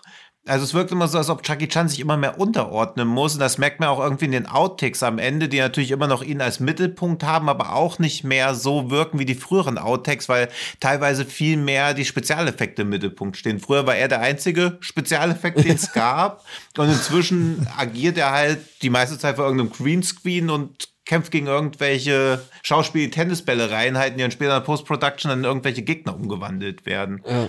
Also das ist, glaube ich, auch nichts, was ihm ja zugute kommt. Wobei, um eine weniger lande Überleitung zu machen, ich finde in The Night of Shadows, wo er die meiste Zeit mit Figuren spielt, die gar nicht wirklich im selben Raum mit ihm sind, funktioniert es wieder recht gut. Okay, ja, ich würde sagen, lass uns gerne den Übergang machen. Also Bleeding Steel ist ein kurioses Mischmasch aus allen möglichen Sci-Fi, Action, Vater-Tochter-Gedöns, so was man so kennt, mit busy Politik oder beziehungsweise mit ein bisschen Propaganda. Und nur kurz eine Sache. Ich weiß, das ist vielleicht ein kleineres Fass, das ich aufmache, aber ich habe mich schon gefragt, ne? Ein Jackie Chan, einer der meistbekanntesten Menschen auf der Welt, einer der bestverdiensten Schauspieler zu dem Zeitpunkt äh, der Welt. Nur The Rock war zu dem Zeitpunkt, glaube ich, der größere, der besser Ja, Verdiener. Jackie Chan 61 Millionen, The Rock 65, also auch da Ja. auf den Kopf rennen. Ähm, Ja. Ich meine, dann kam die Biografie raus und man, der, also er muss doch eigentlich wissen, dass selbst die Hardcore-Fans, die wissen schon ein bisschen genauer Bescheid über ihn so, ne? Und auch halt über das doch eher, wie soll man sagen, laut Medienberichten zerrüttete Verhältnis zur Tochter. Hm. Und ich habe mich halt gefragt, ob er damit irgendwas sagen möchte. Also beziehungsweise, ob er sich bewusst war, dass man zu dem Zeitpunkt mit der Story echt schon mal so ein bisschen dann auch irgendwie die eigene Situation. Ich weiß nicht, ob man das in China macht, ob das üblich ist in China, dass man das in, in China macht, aber er müsste eigentlich schon irgendwie davon ausgehen, dass man sich weltweit vielleicht irgendwie ein bisschen Gedanken oder das so auseinandersetzt, wenn man halt irgendwie Ja, interessiert an dem Mann ist. dafür ist, ja, dafür ist Jackie Chan wahrscheinlich nicht so ein Gossip-Star, ist, dass man sich wirklich für die Tochter interessieren würde. Also auch das mit dem Sohn hat man ja im westlichen Medien nur mal so am Rande mitbekommen. Das war relativ schnell erledigt und zerrüttetes Verhältnis zur Tochter ist wahrscheinlich auch zu unspannend. Ja. Also ich glaube, dass das im Westen gar keine Rolle spielt, wie es im chinesischen Markt oder ob das irgendeine Rolle in der Wertung des Films hatte, Naja, weiß ich auch nicht. Ja, aber das, das Hm? meine ich, ne? Vielleicht. Ich meine, äh, er ist ja trotzdem eine, eine Prominenz in China so und trotzdem kriegen Hm. die Leute ja auch was mit so. Also ich meine, das ist ja jetzt nicht irgendwie äh, Schauspieler XY, den du halt nur Mhm. kennst, weil du halt Ja, auf ja, irgendwie. Klopperfilme stehst so, sondern das ist Jackie Ja. Chan so. Ja, der ist ja fast schon nationales Heiligtum so. Und da sind natürlich Familienverhältnisse meiner Ansicht nach schon bekannter als bei anderen Schauspielern, möchte ich jetzt mal behaupten. Ja. Mhm. Und ich könnte mir schon vorstellen, dass, also klar, ich kann mir vieles vorstellen, aber vielleicht ist es ja halt dann doch irgendwo, färbt es ja irgendwo ab auf Bleeding Steel, wenn da halt irgendwie so eine Geschichte präsentiert wird, mit, also für Leute, die wissen, was der Mann halt privat für eine Beziehung Hm. zu seinen Kindern pflegt oder welche Beziehung er zu seinen Kindern pflegt. Und die halt nicht irgendwie gerade als die Besten angesehen werden. So. Hm. Könnte man, also Ja. könnte man meinen, ich weiß es nicht. Das, da stecke ich auch nicht genug drin. Also da bin ich auch in der chinesischen Klatsch- Drahtpresse nicht bewandert genug. Aber Bleeding Steel, also Kung Fu Yoga ist ja sein erfolgreichster Film überhaupt. Und Bleeding Steel hat an Kassen ja auch schon in Relation gesehen abgekackt. Also wahrscheinlich war da auch gar kein Interesse da, Jackie Chan dann in sowas wieder zu sehen, weil Bleeding Steel schreit ja auch schon eher, dass es ein ernsthafter Film ist. Ja. Und das per se, also ich verstehe da auch wieder nicht, warum das dann der nächste war, der in China von ihm kam. Also The Foreigner ist ja eher so eine, würde ich mal sagen, kleinere Produktion. Und international. Und ja, eben, und Bleeding Steel war halt wieder so potenzieller Box-Office-Hit für China konzipiert. Aber das verstehe ich auch nicht. Und wir maßen, mutmaßen da ja auch, dass Jackie Chan da immer sehr genau die Rollen auswählt. Also ich glaube auch schon, dass er nicht einfach sagt, ja, ist mir scheißegal, ich mach das. Aber wenn man halt fünf Filme im Jahr macht, jetzt, wie viele sind's? Fast 200? 150? Also Unmengen an Filmen gemacht hat, dass man, glaube ich, dann manchmal auch erst während der Dreharbeit merkt, ach, da ist ja eine Parallele zu meinem Leben, das ist ja lustig. Also, dass er da irgendwie eine Botschaft sendet, weil was soll auch die Botschaft sein, die er damit senden möchte? Also die einzige Botschaft, die er damit senden kann, ist ja, ich habe recht, meine Tochter lügt, weil guck mal, was ich für ein netter Vater bin. Ich tue ja alles. Er hat in, er hat in 194 Filmen gespielt. 94. 194. 194. Boah, krass. Ja. Nee, aber vielleicht Ja, da könnte sind es wahrscheinlich ja. auch die ganzen Synchro-Sachen dabei, aber klar. genau, ja klar, so mit, mit Synchro Menge. jetzt, Ja, aber ja, trotzdem aber, ist es einfach unfassbar viel, ja. Aber vielleicht könnte Ja. es ja einfach auch ein, ein, ein, eine Botschaft an seine Tochter sein, zum Beispiel. So von wegen, tut mir leid. Ich wollte immer nur dein Bestes. ja, das kann sein. Also ist ja oft so, dass Leute einen Kinofilm benutzen statt das Telefon. Wenn du so mit Ja, liegst, das, ja. ne, ja, dann machst du halt mal ich. Also ein steck 60 ich- Millionen Dollar Projekt so, ne? Ja. Halt, Ti- Tino, versch Tino versteckt übrigens in, dieser, in diesem Podcast auch in jeder Folge eine Botschaft an seine Eltern. Also wenn ihr sie findet, dann schreibt uns eine E-Mail. Ja. Und ich mache auch beiden 60 Millionen teuren Film, damit ich wieder bei Twitter dabei sein darf. ja,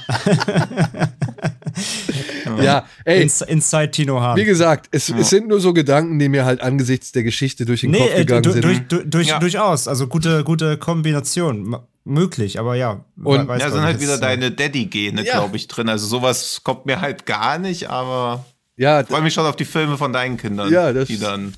da, da, oh, ja. Da habe ich ja schon erste Werke. Ah ja, okay, die ziehen wir uns irgendwann bei Gelegenheit mal Ja, rein. könnt ihr gerne machen. Kommen wir So, uns Special zu. und damit wir auf einer, einer etwas versöhnlicheren Note enden. Und weiterhin kindgerechten Ebene. Und weiterhin kindgerechten Ebene, ja. Aber Kommen in den Filmen von deinen Kindern mehr Pupse vor oder in dem Film, der jetzt kommt? In dem Film, der jetzt kommt. Okay, gut. Obwohl, ich weiß jetzt nicht, wann diese Ausgabe erscheint, aber ich habe gestern diesen Raya and the Last Dragon gesehen. Ja. ja. Da kam auf einmal auch. Da wird gepupst. Da gab es auf einmal ja richtig okay. viele Pupse auf einmal. Ja, da gab es okay, ein wahres Pups-Feuerwerk. Oh, also. Ja. Gut, aber das am Rande, das soll an, zu einer anderen Stelle erzählt werden. Ja, kommen wir zu The Night of Shadows. Wie heißt der Untertitel? Between Yin and Yang. Between Yin and Yang. Ey, ich weiß nicht, ob ich die Geschichte richtig zusammenfassen kann. Ich versuch's mal in der Kurzform. Es geht. Dann wärst du der Erste auf der Welt. es geht hier um, ja, Märchenonkel Jackie, der mit seinem Zauberpinsel Dämonen und Geister in einem Buch fängt, die die Welt irgendwie beeinträchtigen oder sich böse auf der Welt verhalten. Und er ist so eine Art, ja, Geisterjäger, kann man das sagen? Ja, oder? Ja, Dämonenjäger. Dämonenjäger. Dämonen- und Geisterjäger. Ja. Ist aber Gibt keine auch. Geister in China. Ist ein Dämonenjäger. Okay, Dämonenjäger. Aber in, in der deutschsprachigen Fassung werden trotzdem Geister Ja, ja. genannt. Oder wird trotzdem Ja. das Wort Geister benutzt. Hm. Und er ist darüber hinaus auch in der Lage, gute Dämonen oder Geister für sich arbeiten zu lassen, beziehungsweise mit denen zusammenzuleben. Und Mhm. er wird so gesehen, dieser Meister wird so gesehen verstrickt in eine, ja, in eine unmögliche Liebesgeschichte, könnte man glaube ich so sagen, in eine tragische Liebesgeschichte, Mhm. in eine Liebesgeschichte, die eigentlich nicht da sein darf, denn sie findet zwischen einem Menschen und einem Dämon statt.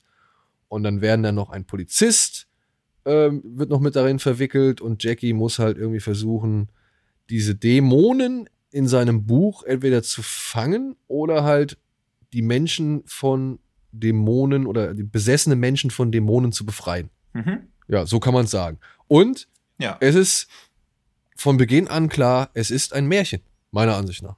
Also so eine Märchenromanze von mir aus so. Mhm. Absolut, ja. Ja. Und ich nehme es direkt mal vorweg, es ist für mich von all diesen vier Filmen, die wir jetzt gesehen haben, der stimmigste.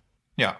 Den nehme ich ich, mit, ja. de- dem nehme ich Mhm. zu jeder Zeit genau das ab, was er mir erzählt, was er mir präsentiert und was er letztendlich auch sein möchte. Ja, Mhm. er ist Ja. ein Film, der mit Kitsch spielt, der mit bunten Farben spielt, der mit knuddeligen Figuren spielt, mit sehr viel CGI-Arbeit, also mit CGI-Effekten arbeitet, aber auch, sag ich mal, mit den, mit den Kulissen, mit den Bühnen, mit den Studios, die er hat, oder den Schauplätzen, die er hat, die halt handgemacht sind, ähm, immer eine gewisse Überhöhung darstellt. Und innerhalb von zehn Minuten halt zeigt, wie ein Riesenfisch von einem Furzgnom attackiert wird. Und dementsprechend macht dieser Film halt einfach ja, alles klar, was man wissen muss innerhalb der ersten zehn Minuten. Ja. Ja, auch da, da, da, also der Film sichert sich ja da schon da gegen jede ernstzunehmende Kritik eigentlich ab. Also man kann ihn natürlich trotzdem langweilig finden oder öde oder zu übertrieben, aber den Film für das, was er ist, zu attackieren, ist nach den ersten zehn Minuten halt eigentlich schon unmöglich. Also wer da noch weiter guckt und sagt, das war ihm zu albern, ja, Nö, dann ist das eine alberne Argumentation. genau. Und das fand ich, das hat angenehm konsequent bei dem Film. Ja, und Ja. vor allem, und anders als bei den meisten anderen Filmen, die wir heute besprechen, eben ändert er auch seine Stilrichtung halt dann nicht mehr. Sondern, also, ja klar, er ist schon, er ist schon sehr überdreht und er ist sehr pompös und macht auch viel, viele Albernheiten und verschiedene Welten und alles nicht natürlich fernab der Realität. Aber bin ich ganz bei Daniel, weil er das eben von Anfang an klar macht. A, die Albernheit, B, die Überhöhung. Äh, wir sind halt eben in einem, in einem, in einem Märchen-Fantasy-Setting darf er das ja auch, aber er schlägt eben, er, er, er ist, auch wenn die Story auch hier wieder schon auch nicht, nicht, nicht auf, auf, auf dem Bideckel passt, so, ist auch wieder, wird viel, werden viele Türen aufgemacht, aber er bleibt, er bleibt halt schon auf seiner Linie so und er hat schon eine, er hat schon eine stringente Grundstory und macht eben nicht wie bei Beating Steel eben noch zig andere Sachen auf oder wird plötzlich zu einem ganz anderen Film und hast plötzlich ein Drama, so. Äh, so, da stecken kleine Sachen drin, aber er bleibt, grundsätzlich bleibt er eine stringente Story und, und äh, bleibt, wird dann nicht aus, ausufern und macht plötzlich andere Genres auf, so, der bleibt da drin. Und das hat mir auch gut gefallen, das fand ich auch. Der ging halt wirklich gut durch und da bin ich nicht wie bei, auch bei Kung Fu Yoga, wo ich sage, die erste Hälfte war, hab mich abgeholt, bei der zweiten hat dann plötzlich irgendwie andere Richtung eingeschlagen, die mir nicht geschmeckt haben. So, das ist mir halt hier nicht passiert, sondern da bin ich wirklich dran geblieben, da bin ich reingegangen. Wie gesagt, der erste Furz und du weißt, wo du bist. Und dann, ähm, und dann kannst du den aber auch seine 108 Minuten wirklich durchgucken, weil er in diesem Ton auch dann irgendwie bleibt. So, und das, das fand ich auch, ja. Ja. Ja. Und ich finde ihn auch wirklich, also tricktechnisch äußerst beeindruckend, wenn man sich vor Augen hätte, er hat halt 12 Millionen Euro gekostet. Was? Also das ist halt Wahnsinn. Das Und also- da, da kann man halt keinerlei Kritik mehr irgendwie zulassen, weil es gibt ja kaum eine Szene, die nicht aus CGI besteht. Und alles, was zu plastisch aussieht, ist, glaube ich, auch damit ein bisschen zu entschuldigen, rechtfertigen, dass es halt ein 3D-Film ist, was man ja spätestens dann merkt, wenn kurz am Anfang dann die Kamera durch dieses Tal fährt und die ganzen großen Namen im Bild stehen. Ja, und wenn man sich ja, das stimmt. noch ein bisschen im Kino in 3D vorstellt, also es war bestimmt ein super Spaß, den im Kino zu sehen. Ich mag also hier in tatsächlich- Deutschland lief er natürlich neben Kino in 3D, aber Ich mag Ja. tatsächlich diese, diese, ja, Bergspitzenwelt, die sie da erzeugen oder die Ja. sie da zeigen. Ich Mhm. mag das, dass auf, auf, diesen, auf diesen spitz zulaufenden Bergen immer diese Häuser stehen und dann gibt es mehrere Brücken, die mehrere Klippen so gesehen oder mehrere Felsen miteinander verbinden und da stehen immer Häuser drauf. Sowas finde ich immer cool. Also das hat mir gefallen. Und ja, okay, die, die 3D-Inszenierung ist mir tatsächlich nicht anhand, die ist mir erst im Showdown, sage ich mal, so richtig bewusst geworden, weil da ist noch mal so eine Art hm. Ja, da gibt es halt so eine völlige Computer-One-Shot-Sequenz, ja, Hm. die ich eigentlich auch nicht schlecht fand, die halt nur darunter leidet, dass Jackie Chan halt eben digital dargestellt wird und es halt so gar nicht aussieht wie er. ja. Ja. Ähm, das ist halt so ein bisschen. Das hat euch bei Prinzessin Leia auch nicht gestört. Ah! nee, komm ja, on. das war ein Totschlagargument, ja, ich weiß. Ja, ja. Da ist schon, da ist schon, da sind schon ein paar Stufen dazwischen, ja, zwischen Lea und jetzt hier diesem Jackie. Aber auch damit kann ich im Vergleich zum Rest oder im, im Zusammenhang mit dem Rest, kann ich damit besser leben. Es passt irgendwie dazu. Es ist nur halt wieder so die Frage, ob man das wirklich mag, wie es inszeniert worden ist, dass, es, dass die Kamera nicht halt auch mal irgendwie einen Moment stillstehen kann, um gewisse Sachen auch wirken zu lassen. Denn ich finde, Hm. das ist leider schade, gerade bei diesem, wie nenne ich es, äh, universellen Kampf oder universellen Showdown, den es da gibt, ähm, hätte ich hier und da einfach gerne ein bisschen mehr genießen wollen, so. Ja. Weil es sieht ja gar ja, das nicht mal. stimmt schon. Der Film ist halt schon echt atemlos. Ja, Ja. Es, es, es sieht nämlich gar nicht mal so schlecht aus. Und wenn ich jetzt gerade höre, dass der nur 12 Millionen gekostet hat, also wirklich, dafür ist es anständig. Wenn ich nur an die Sequenz, an die Öffnungssequenz von Kung Fu Yoga zurückdenke, ja, Ja. die an, an Dynasty Warriors auf der PS3 erinnert, ähm, Ja. dann, Stimmt, die haben wir eben gar nicht Die erwähnt. haben wir gar nicht ja, eben erwähnt, ja. Furchtbar. äh, dann, dann, ja, dann muss man schon sagen, liegen hier schon wieder ein paar Stufen mehr dazwischen, so. Also da ist schon wieder ein bisschen Verbesserungsarbeit geleistet worden. Und sind halt auch nur zwei Jahre in der Zwischenzeit Genau, vergangen. genau. Und es sind ja auch dann trotzdem, ich, ich, ich respektiere ja auch die Ideen, die versucht wurden Hm. umzusetzen oder die versucht wurden in Szene zu setzen. So. Das finde ich ja schon cool. Ich frage mich dann nur immer, warum man da nicht so ein bisschen mehr Mut zum, zum Entschleunigen hat. Ja, oder zu, mehr Mut zur Übersicht. Irgendwie wirkt es, als wollten sie immer alles kaschieren. Und naja, come on, also ich fand auch diese Figuren, diese CGI-Figuren, der Furzgnom, hier diese, Hm. dieses, dieses Baby im Badeanzug, das aussieht wie eine Qualle oder tot. Ja. Ja. Und, und der, der, der hier, das, das, das äh, Groot-Boot, ja, oder dieser Groot-Schrein. Ja.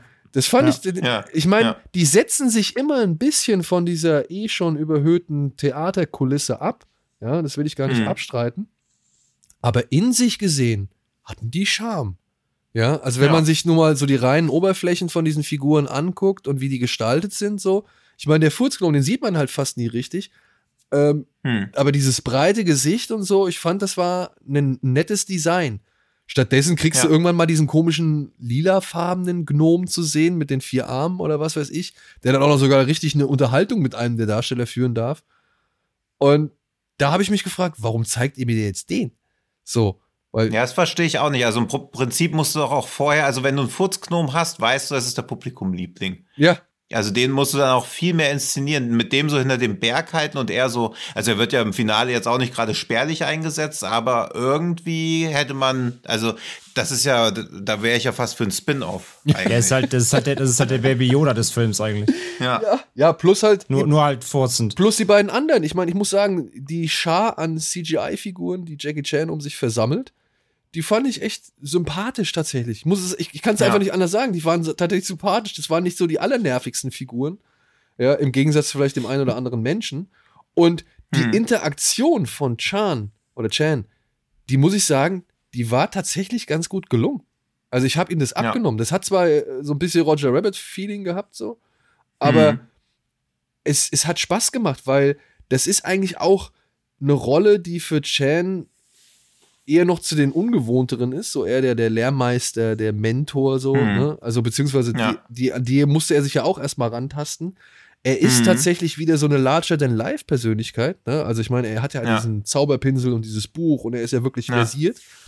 Aber ich fand trotzdem, dass Chan diese Rolle mit sehr viel, ja, Menschlichkeit und, und, und, und, und ja, Sy- Sympathie ausfüllen konnte, so dass es halt irgendwie zu seinem typischen Charakteren passt. Und das aber auch, manchmal ist er halt in diesem Film ein bisschen schriller und ein bisschen genervter und ein bisschen, weiß ich nicht, gereizter als sonst in Mhm. Sachen Humor. Aber das hat mir tatsächlich ganz gut gefallen an ihm. Also an dieser Figur. So, weil das war so eine Humorfacette, die Chan nicht sonst unbedingt so ausspielt, weil er halt, okay, er kriegt irgendwie was auf die Nase und, mm, und hält sich Mhm. so die Nase fest und was weiß ich, oder Ja. pustet sich auf die Finger, nachdem er sich irgendwo geklemmt hat und so. Das ist so dieser typische Humor, für den man ja ihn kennt. Aber hier, das war mal wieder eine kleine Facette anders und das hat mir gefallen. Ja, und ich finde, Ja. du merkst ihn bei dem Film auch komplett an, dass er eine krasse Spielfreude hat. Ich finde, du merkst du das voll anders, der voll Bock drauf hatte. Der hat voll Spaß in dem Film. auch, aus, auch in dieser Lehrmeisterrolle, wenn er halt immer den, den, wenn er ihn belehren darf, ne? wenn er am Anfang da erstmal in seine Bude reinkommt, die erstmal zerlegt, weil er irgendwie seine Ordner umschmeißt, seine Bücher kaputt macht und wie er halt dieses angepisste, dieser angepisste Lehrmeister, der so, oh, come on, ey, sei mal nicht so doof. Das, das merkst du richtig, da hat er richtig Spaß dran, finde ich. Das, das, das siehst du richtig an. Und ähm, deswegen, das funktioniert, finde ich, sehr gut. Auch am Anfang, wo er diesen Märchenonkel macht von den Kindern da irgendwie. Ja. Wo, der, wo er dann erstmal meint so, ja, wie viel Geld habt ihr denn dabei? Und die Kinder so, nix. Er so, ja, raus mit euch, raus mit euch. ich Ja. habe euch jetzt, ich habe euch viel zu lang was vorher erzählt, wenn ich, nichts, wenn ich nicht dafür bezahlt werde. Tschüss. Und dann auch nämlich, wie du meinst, diese äh, Liebhaftigkeit oder diese, diese Sympathie dieser Figuren, dieser, dieser Fantasy-Figuren, wo die Kinder die Treppe runterrennen, dann wacht ja dieser, dieser äh, Groot Schreien. sch- stra- schreien auf und erschreckt die Kinder noch so mit die weglaufen und, und, Ja. und Chan kommt so runter so hast du sie erschreckt ja sehr gute Arbeit also das ist irgendwie ach, die hat, da ist eine geile Dynamik irgendwie drin das fand ich auch das war sehr sehr charmant Ja, und er etabliert die Welt halt dann auch so cool, wo sie dann noch diese Kung-Fu-Yoga-Übungen machen, er und diese ganzen Viecher zusammen. Man denkt halt, okay, das ist an anderen Tagen auch so. Also wenn quasi die Kamera nicht da ist, leben die genauso, nur jetzt ist man halt wirklich dabei. Es ist wirklich wie Ja. so eine erfundene Welt, sondern als ob diese Welt wirklich existiert, was ja auch immer ja, eine Disziplin für sich ist, ein glaubhaftes Worldbuilding zu betreiben. Und diese Figur, diesen Pu Songling, den er da spielt, das ist ja auch eine real existierende Figur. Deswegen hat er, glaube ich, da besonders Bock drauf gehabt, weil er quasi ja die Gebrüder Grimm von China in einer Person ist. Und Ah, da gibt's okay. ein gutes Zitat von dem Typen, weil er war natürlich, wie es oft bei Schriftstellern ist, während Lebzeiten nicht so berühmt, wie er gerne gehabt hätte. Und in seiner Biografie hat er gegen Ende geschrieben, ich bin nur ein Vogel, dem es vor dem Winterfrost graut und der in den Zweigen keine Zuflucht findet. Die Herbstgrille, die den Mond anzippt, sich an die Tür schmiegt, um ein wenig Wärme zu erhaschen. Wo sind die, die mich kennen?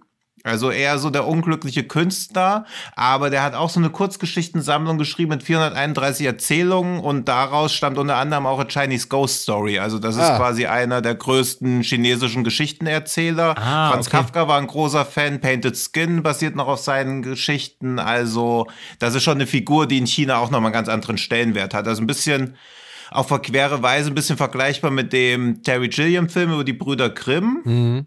der halt dann ja auch in eine ganz andere Richtung geht, aber ja auch real existierende Geschichtenerzähler nimmt und die eine Geschichte erzählen lässt. Das ist quasi so ein bisschen das Pendant dazu. Ja. ah okay Das Problem ist bei dem Film tatsächlich meiner Ansicht nach, oder beziehungsweise weswegen ich glaube, dass ich, also ich meine, wir reden jetzt hier recht, richtig positiv über den Film.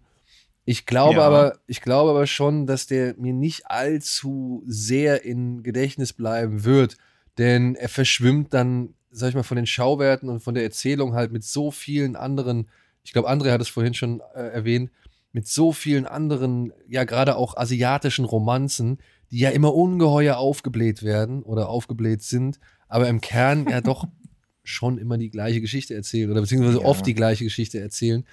Und ich weiß nicht, ich hoffe, er bleibt mir länger in Erinnerung. Ich denke mal aufgrund dieses Podcastes und Ja. aufgrund des ja eben wie, so, wie sagt man es, aufgrund dieses Quartetts, glaube ich, ist es der Film, der mir am meisten in Erinnerung bleiben wird, weil ich ihn schon Mhm. hervorheben möchte im, im diesem Ja. kleinen Mini Mikrokosmos so. Aber ja, ich muss dann aber auch sagen, er versucht hier und da dann doch mal so ein paar Trademarks für Jackie Chan Filme einzubauen, wie unter anderem so eine Keilerei in einem Restaurant, die ja sowohl inszenatorisch wie schnitttechnisch auch nicht so wirklich das Gelbe Hm. vom Ei ist. Das fand ich ein bisschen schade. Das hätte ich gar nicht mal gebraucht. So. Ja, aber damit wird dann halt auch wieder die Laufzeit so ein bisschen gefüllt. Und ich muss auch sagen, die Liebesbeziehung zwischen ja, dem Dämonen und eben der jungen Dame, die hier irgendwann im Mittelpunkt steht, ich habe ihren Namen leider vergessen, da fehlt es mir leider an, an, an Bindung.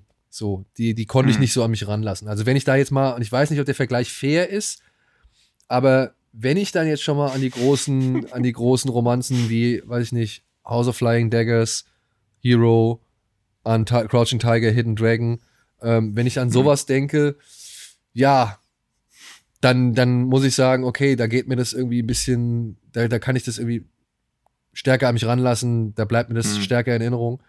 Und jetzt aber auch, Tino, wir beide waren zum Beispiel in, wie hieß er, Demon Cat? Ja, Demon Cat, ja. Demon Cat, den du so gut fandest. den ich so gut fand, ja.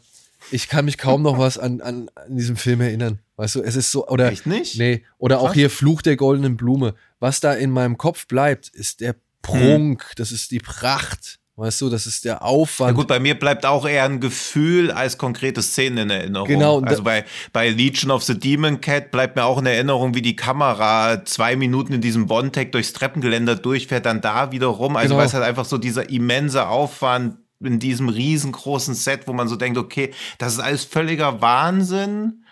Aber also es ist halt wie wenn du in so einen Fahrstuhl steigst, wo jemand vorher drin gefahren ist, der viel zu viel Parfüm genommen hat, wo du so denkst, krass, aber es ist alles viel zu viel, ich muss hier wieder raus. Also so geht's einem da ja auch. Und ich würde es eher halt, mit dem dass- Justin Timberlake-Konzert vergleichen, auf dem ich mal war und äh, auf dem ich Okay. saß.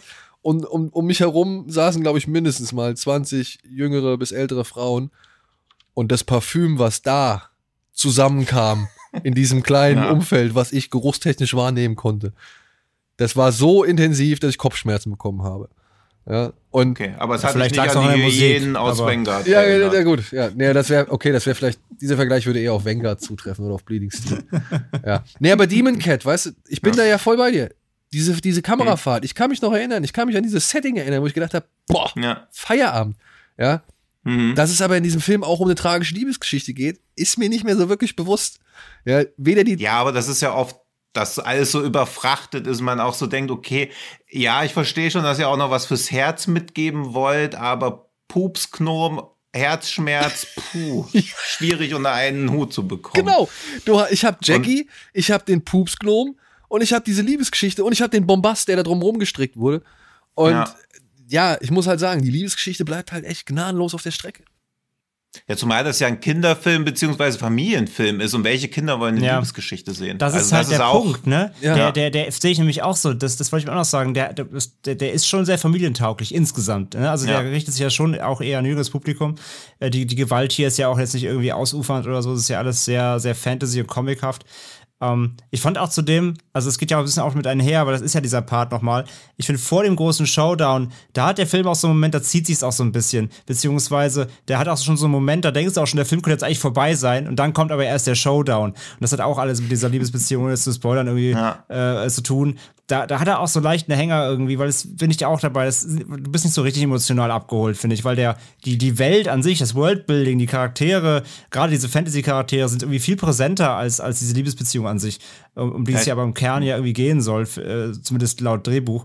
Aber finde ich auch, hat mich auch jetzt nicht berührt. Du hast eher darauf gewartet, so, ja, okay, mach weiter jetzt, ich will wieder irgendwie geil, das geil CGI-Geballer hier irgendwie sehen, weil's, weil's, weil hier funktioniert das ja auch. Ne? Also das ganz- gerade das überbordene CGI ähm, klappt hier aufgrund des Settings halt auch viel besser als in den anderen Filmen, die wir jetzt besprochen haben. Und da fand ich auch, das hat einfach die, die Liebesgeschichte auch so unter sich begraben irgendwie. Aber ich fand das jetzt auch gar nicht so schlimm. Also dann hätten sie es eher auch einkürzen können, mir lieber mehr von dem Fantasy, von diesem Worldbuilding Ja, geben eben. können. Also das ist ja immer das Ding, dass du von dem und dem mehr sehen willst. Und ich meine, Ja. es gibt auch einen Grund, warum bei Louis und seine außerirdischen Kohlköpfe keine Liebesgeschichte drin ist. Moment, ist eine. Bist du, ist bist eine. du sicher? Ist? Ist natürlich. Ist? Er ruft doch, Ja, er holt doch seine, nicht mehr. er holt doch seine Frau zurück, die aber halt viel zu jung ist und die kann halt keine Bindung mehr zu ihm herstellen und fühlt sich irgendwann hin, äh, zu so einem jungen Motorradrocker hingezogen, mit dem sie da stimmt, ey. noch auf dem Mofa davon von rauscht so. Stimmt, aber auch das habe ich verdrängt. Also ich meine, ich will halt, sobald gefurzt wird, war's das. Also das ist dann die Messlatte. Da können halt richtige Gefühle gar nicht mehr hinkommen, wo ein Furz hinkommt bei mir emotional. So ist Ja, das, es wenn man keine echt, Kinder also- hat.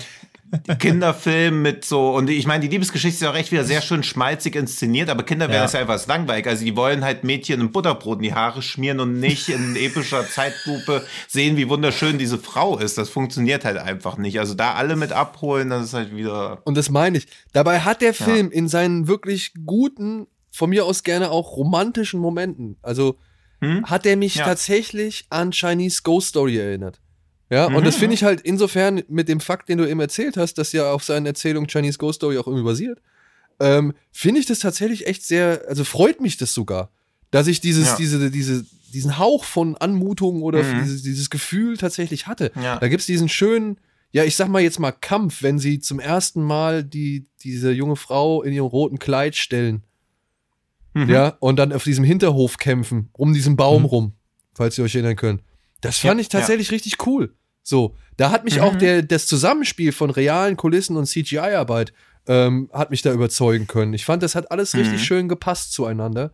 Und auch, ey, nochmal ein, ein kurzer, noch mal ein kurzer Shoutout an, an sowohl den Anfang als auch diese Rückblende in der Mitte des Films mit diesem, ja, die, mit dieser fast schon Sandmalereiartigen Animation. Also, so, ja. ey, das Ja, fand ich, mega, da waren ja. super, also es war echt schöner, schöner Stil und schöne Art und Weise, ähm, das Ganze nochmal irgendwie zu erzählen, so. Aber das ist halt auch so das Thema, ne? Du siehst halt diese Geschichte nacherzählt als irgendwelche hübsche und, und bezaubernde Illustration und eben Mhm. nicht durch diese Menschen in Fleisch und Blut. Da geht halt meiner Ansicht nach ist- auch was verloren halt, ne? Ja, ist halt manchmal wie bei so Videogames, wo es halt nicht gereicht hat, jetzt noch eine aufwendige Cutscene zu rendern. Dann wird halt auch manchmal einfach was in so einer stilistischen Schattenmalerei oder so erzählt, wo du denkst, okay, cooler Style, aber irgendwie bricht's halt auch mit dem Rest des, Ja. der Inszenierung. Aber die waren schön, die waren wirklich schön Ja. so, ja. Und ich fand, die waren Ja. auch nicht zu übertrieben, so, die haben nicht irgendwie etwas versucht zu sein, was sie technisch nicht leisten können. So. Mhm. Und dementsprechend ähm, haben die auch, haben auch die für mich gut gepasst, so. Ja. Ja. Und diese Bayonetta-Welt, die man halt noch zu sehen bekommt, kann man das sagen? Bayonetta-Welt, passt das? Ja. Ja. Ja, close enough. Ja. Ähm, Also ist halt natürlich alles erheblich züchtiger. ja, aber ich, ich rede auch da Arschbacken habe ich nur vom Furzknoben gesehen. Nee, ich rede jetzt halt so die optische Entsprechung. Ich, ich hätte jetzt Ja, ja. kein besseres Beispiel oder von mir aus hier. Ja, also mich erinnert es halt stark an die Monster Hunt Filme noch, die ja auch Ja. in so einer ähnlich abgespaceden Welt spielen, die auch so harmlos ist. Also man, man weiß ja nach fünf Minuten in dem Film, es wird keine Toten geben. Oder keine Verletzungen, kein Blut oder höchstens mal so Nasenbluten oder so. Also man weiß halt, es wird sehr kindgerecht zugeben, aber gleichzeitig das Publikum nicht unterfordern. Ja. Und wenn der, ja, und es gäbe wahrscheinlich nur einen, höchstens einen tragischen Tod, der dann auch entsprechend Ja, genau. in Szene Ja, gesetzt um werden da auch noch die Tränendrüsen abzumelken, Ja. weil das muss ja auch. ja. Das fand ich bei Bleeding Steel auch so dumm. Wirklich. Dass sich Chan diesen Moment, diesen heroischen Moment der Selbstaufgabe irgendwie Hm. nimmt oder nehmen lässt. Das hätte, da hätte ich gesagt, okay, immerhin das. So. Hm. Und das macht er nicht. Schade. Also macht, ja. Ja, auch da hat wieder kein Mut zur Entschleunigung. Also er muss ja auch dann schnell, schnell weitergehen. Während sich andere Filme ja manchmal, also der auch noch zu besprechende The Rescue nimmt sich ja manchmal dann auch so Auszeiten, obwohl der total realistisch ist und es stört auch gar nicht, wo so ein Moment dann einfach mal ausgekostet wird, wo auf alles geschissen wird, was aber dann auch eine stärkere Wirkung hat. Also Bleeding Steel will da so pseudo-realistisch bleiben, dass da keine Zeit existiert, aber das funktioniert höchstens bei 24, wo es halt immer weiter peitscht, aber in so einem Film wie Bleeding Steel hätte ja niemand gesagt, ja okay, dass er ja jetzt nicht weiter rennt, nicht mal diesen Moment auskostet, ist ja zutiefst unrealistisch. Das weiß ich nicht, warum da so ein merkwürdiger Maßstab an realistische Inszenierung gelegt wird, wenn man zwei Stunden später von einem Raumschiff runterspringt. also, Nachdem man die Zauberin konsultiert hat. Ja. ja, eben, die Zau ja, also so. Verstehe ich auch nicht. Ja. So, damit hätt- hätten wir es, oder? Also die hätten wir jetzt auch schon, Ja. glaube ich, einfach mal schön Und- durchgearbeitet. Ja, Night of Shadows gibt's auch bei Amazon Prime. Das Die, also würde ich gerade noch sagen, die Couch- Ja. also bis auf Vanguard gibt's alles bei Amazon Prime derzeit noch, also auch im Prime-Programm. Das heißt, wer Prime-Kunde ist, kann Mhm. sich alle in Anführungszeichen for free reinziehen. Also ja. da könnt ihr euch Und mal Night of. Shadows auf jeden Fall reinschauen. Ja, Ja, also wenn, also wenn ich einen von denen empfehle, dann auf jeden Fall Knights of Shadows. Ja. Ja. Die anderen, Ja. wie gesagt, ich habe auch, es gibt auch Fans von Bleeding Steel, so auf jeden Fall. Will dir ja gar nicht sagen, so. Es gibt auch Leute, die finden den gut, warum auch immer, aber die gibt es auf jeden Fall. Ey, wenn ihr den mitnehmen denn? wollt, macht es so, aber die Empfehlung, glaube ich, von uns, von uns dreien ist ganz klar Knights of Shadows. Ja. Der Rest ist halt wirklich mit Vorsicht zu genießen. Ja. ich. Also Kung Fu Yoga würde ich auch noch sagen, schaut es ja, euch an. da- aber das, war jetzt, das war der zweite Tipp, aber bei, also Ja, von, aber von ich mir, würde von auch, mir, wenn Vanguard und Bleeding Steel gibt's Red Flag so, aber die anderen beiden kann man sich gerne mal angucken. ja, ja. würde ich da. Und wenn man nach denen noch nicht genug hat und einfach noch mehr in schlechter haben möchte, kann man auch die anderen. Aber, Dann kann man aber ja das ist halt schon sowas, wo man eigentlich warnen muss, aber gleichzeitig auch sagen, guckt euch das mal an, ihr glaubt nicht, dass sowas existiert, wenn ihr es nicht gesehen habt. Ja, genau. Ja, auf der, Absurdiz auf, auf der Absurditätsskala kann man zumindest noch äh, was rausholen. Ja. Das ist Ja. halt so ein bisschen wie MTV Crips und dann geht's halt irgendwie bei Snoop Dogg ins Haus rein. genau. Wo man auch denkt, ach du Scheiße, was ist das denn? Wenn man, Ja, wobei so bei Bleeding Steel bist du, glaube ich, eher bei den Flodders dann, aber das ist in Ordnung. da liegt auch überall Ja. Scheiße rum und du weißt gar nicht, wo du hintreten sollst. Das ist ungefähr Ja. Bleeding Steel. ja. Ja. Also wenn ihr ein wenig Platz für Absurdität in eurem Leben habt, dann könnt ihr euch auch auf Bleeding Folgt uns Steel- auf Social Media. Das auch. Auch das. Das auch, ja. Folgt uns gerne auf Social Media, abonniert uns überall, wo ihr uns abonnieren könnt, hier bei Fred Carpet oder sonst irgendwo. Ähm, wir versuchen nach wie vor jede Woche euch neuen Stoff zu bieten und neuen Quatsch auf die Lauschlappen zu geben. Ich weiß nicht, ähm, müssen wir noch irgendwas äh, weiter hinzufügen? Habe ich was vergessen? Nee, ich glaube nicht. nee. Wollt ihr noch irgendwas äh, abschließend loswerden? Habt ihr noch irgendwas auf dem Herzen? Was Möchte auch jemand das große Jackie, den ja großen Jackie Chan Schlusssatz irgendwie nochmal in Ja, wir könnten jetzt auf Befehl furzen und dann den Podcast. Du kannst am Ende noch so einen Furz reinschneiden und Ja. dann ist einfach Schluss. Genau, schneid einfach einen Furz rein. Aber bevor ihr den hört, sagen wir an dieser Stelle einfach mal ganz freundlich Auf Wiedersehen und Tschüss. bis zum nächsten Mal bei Genre geschehen. Tschüss! Macht's gut, ciao.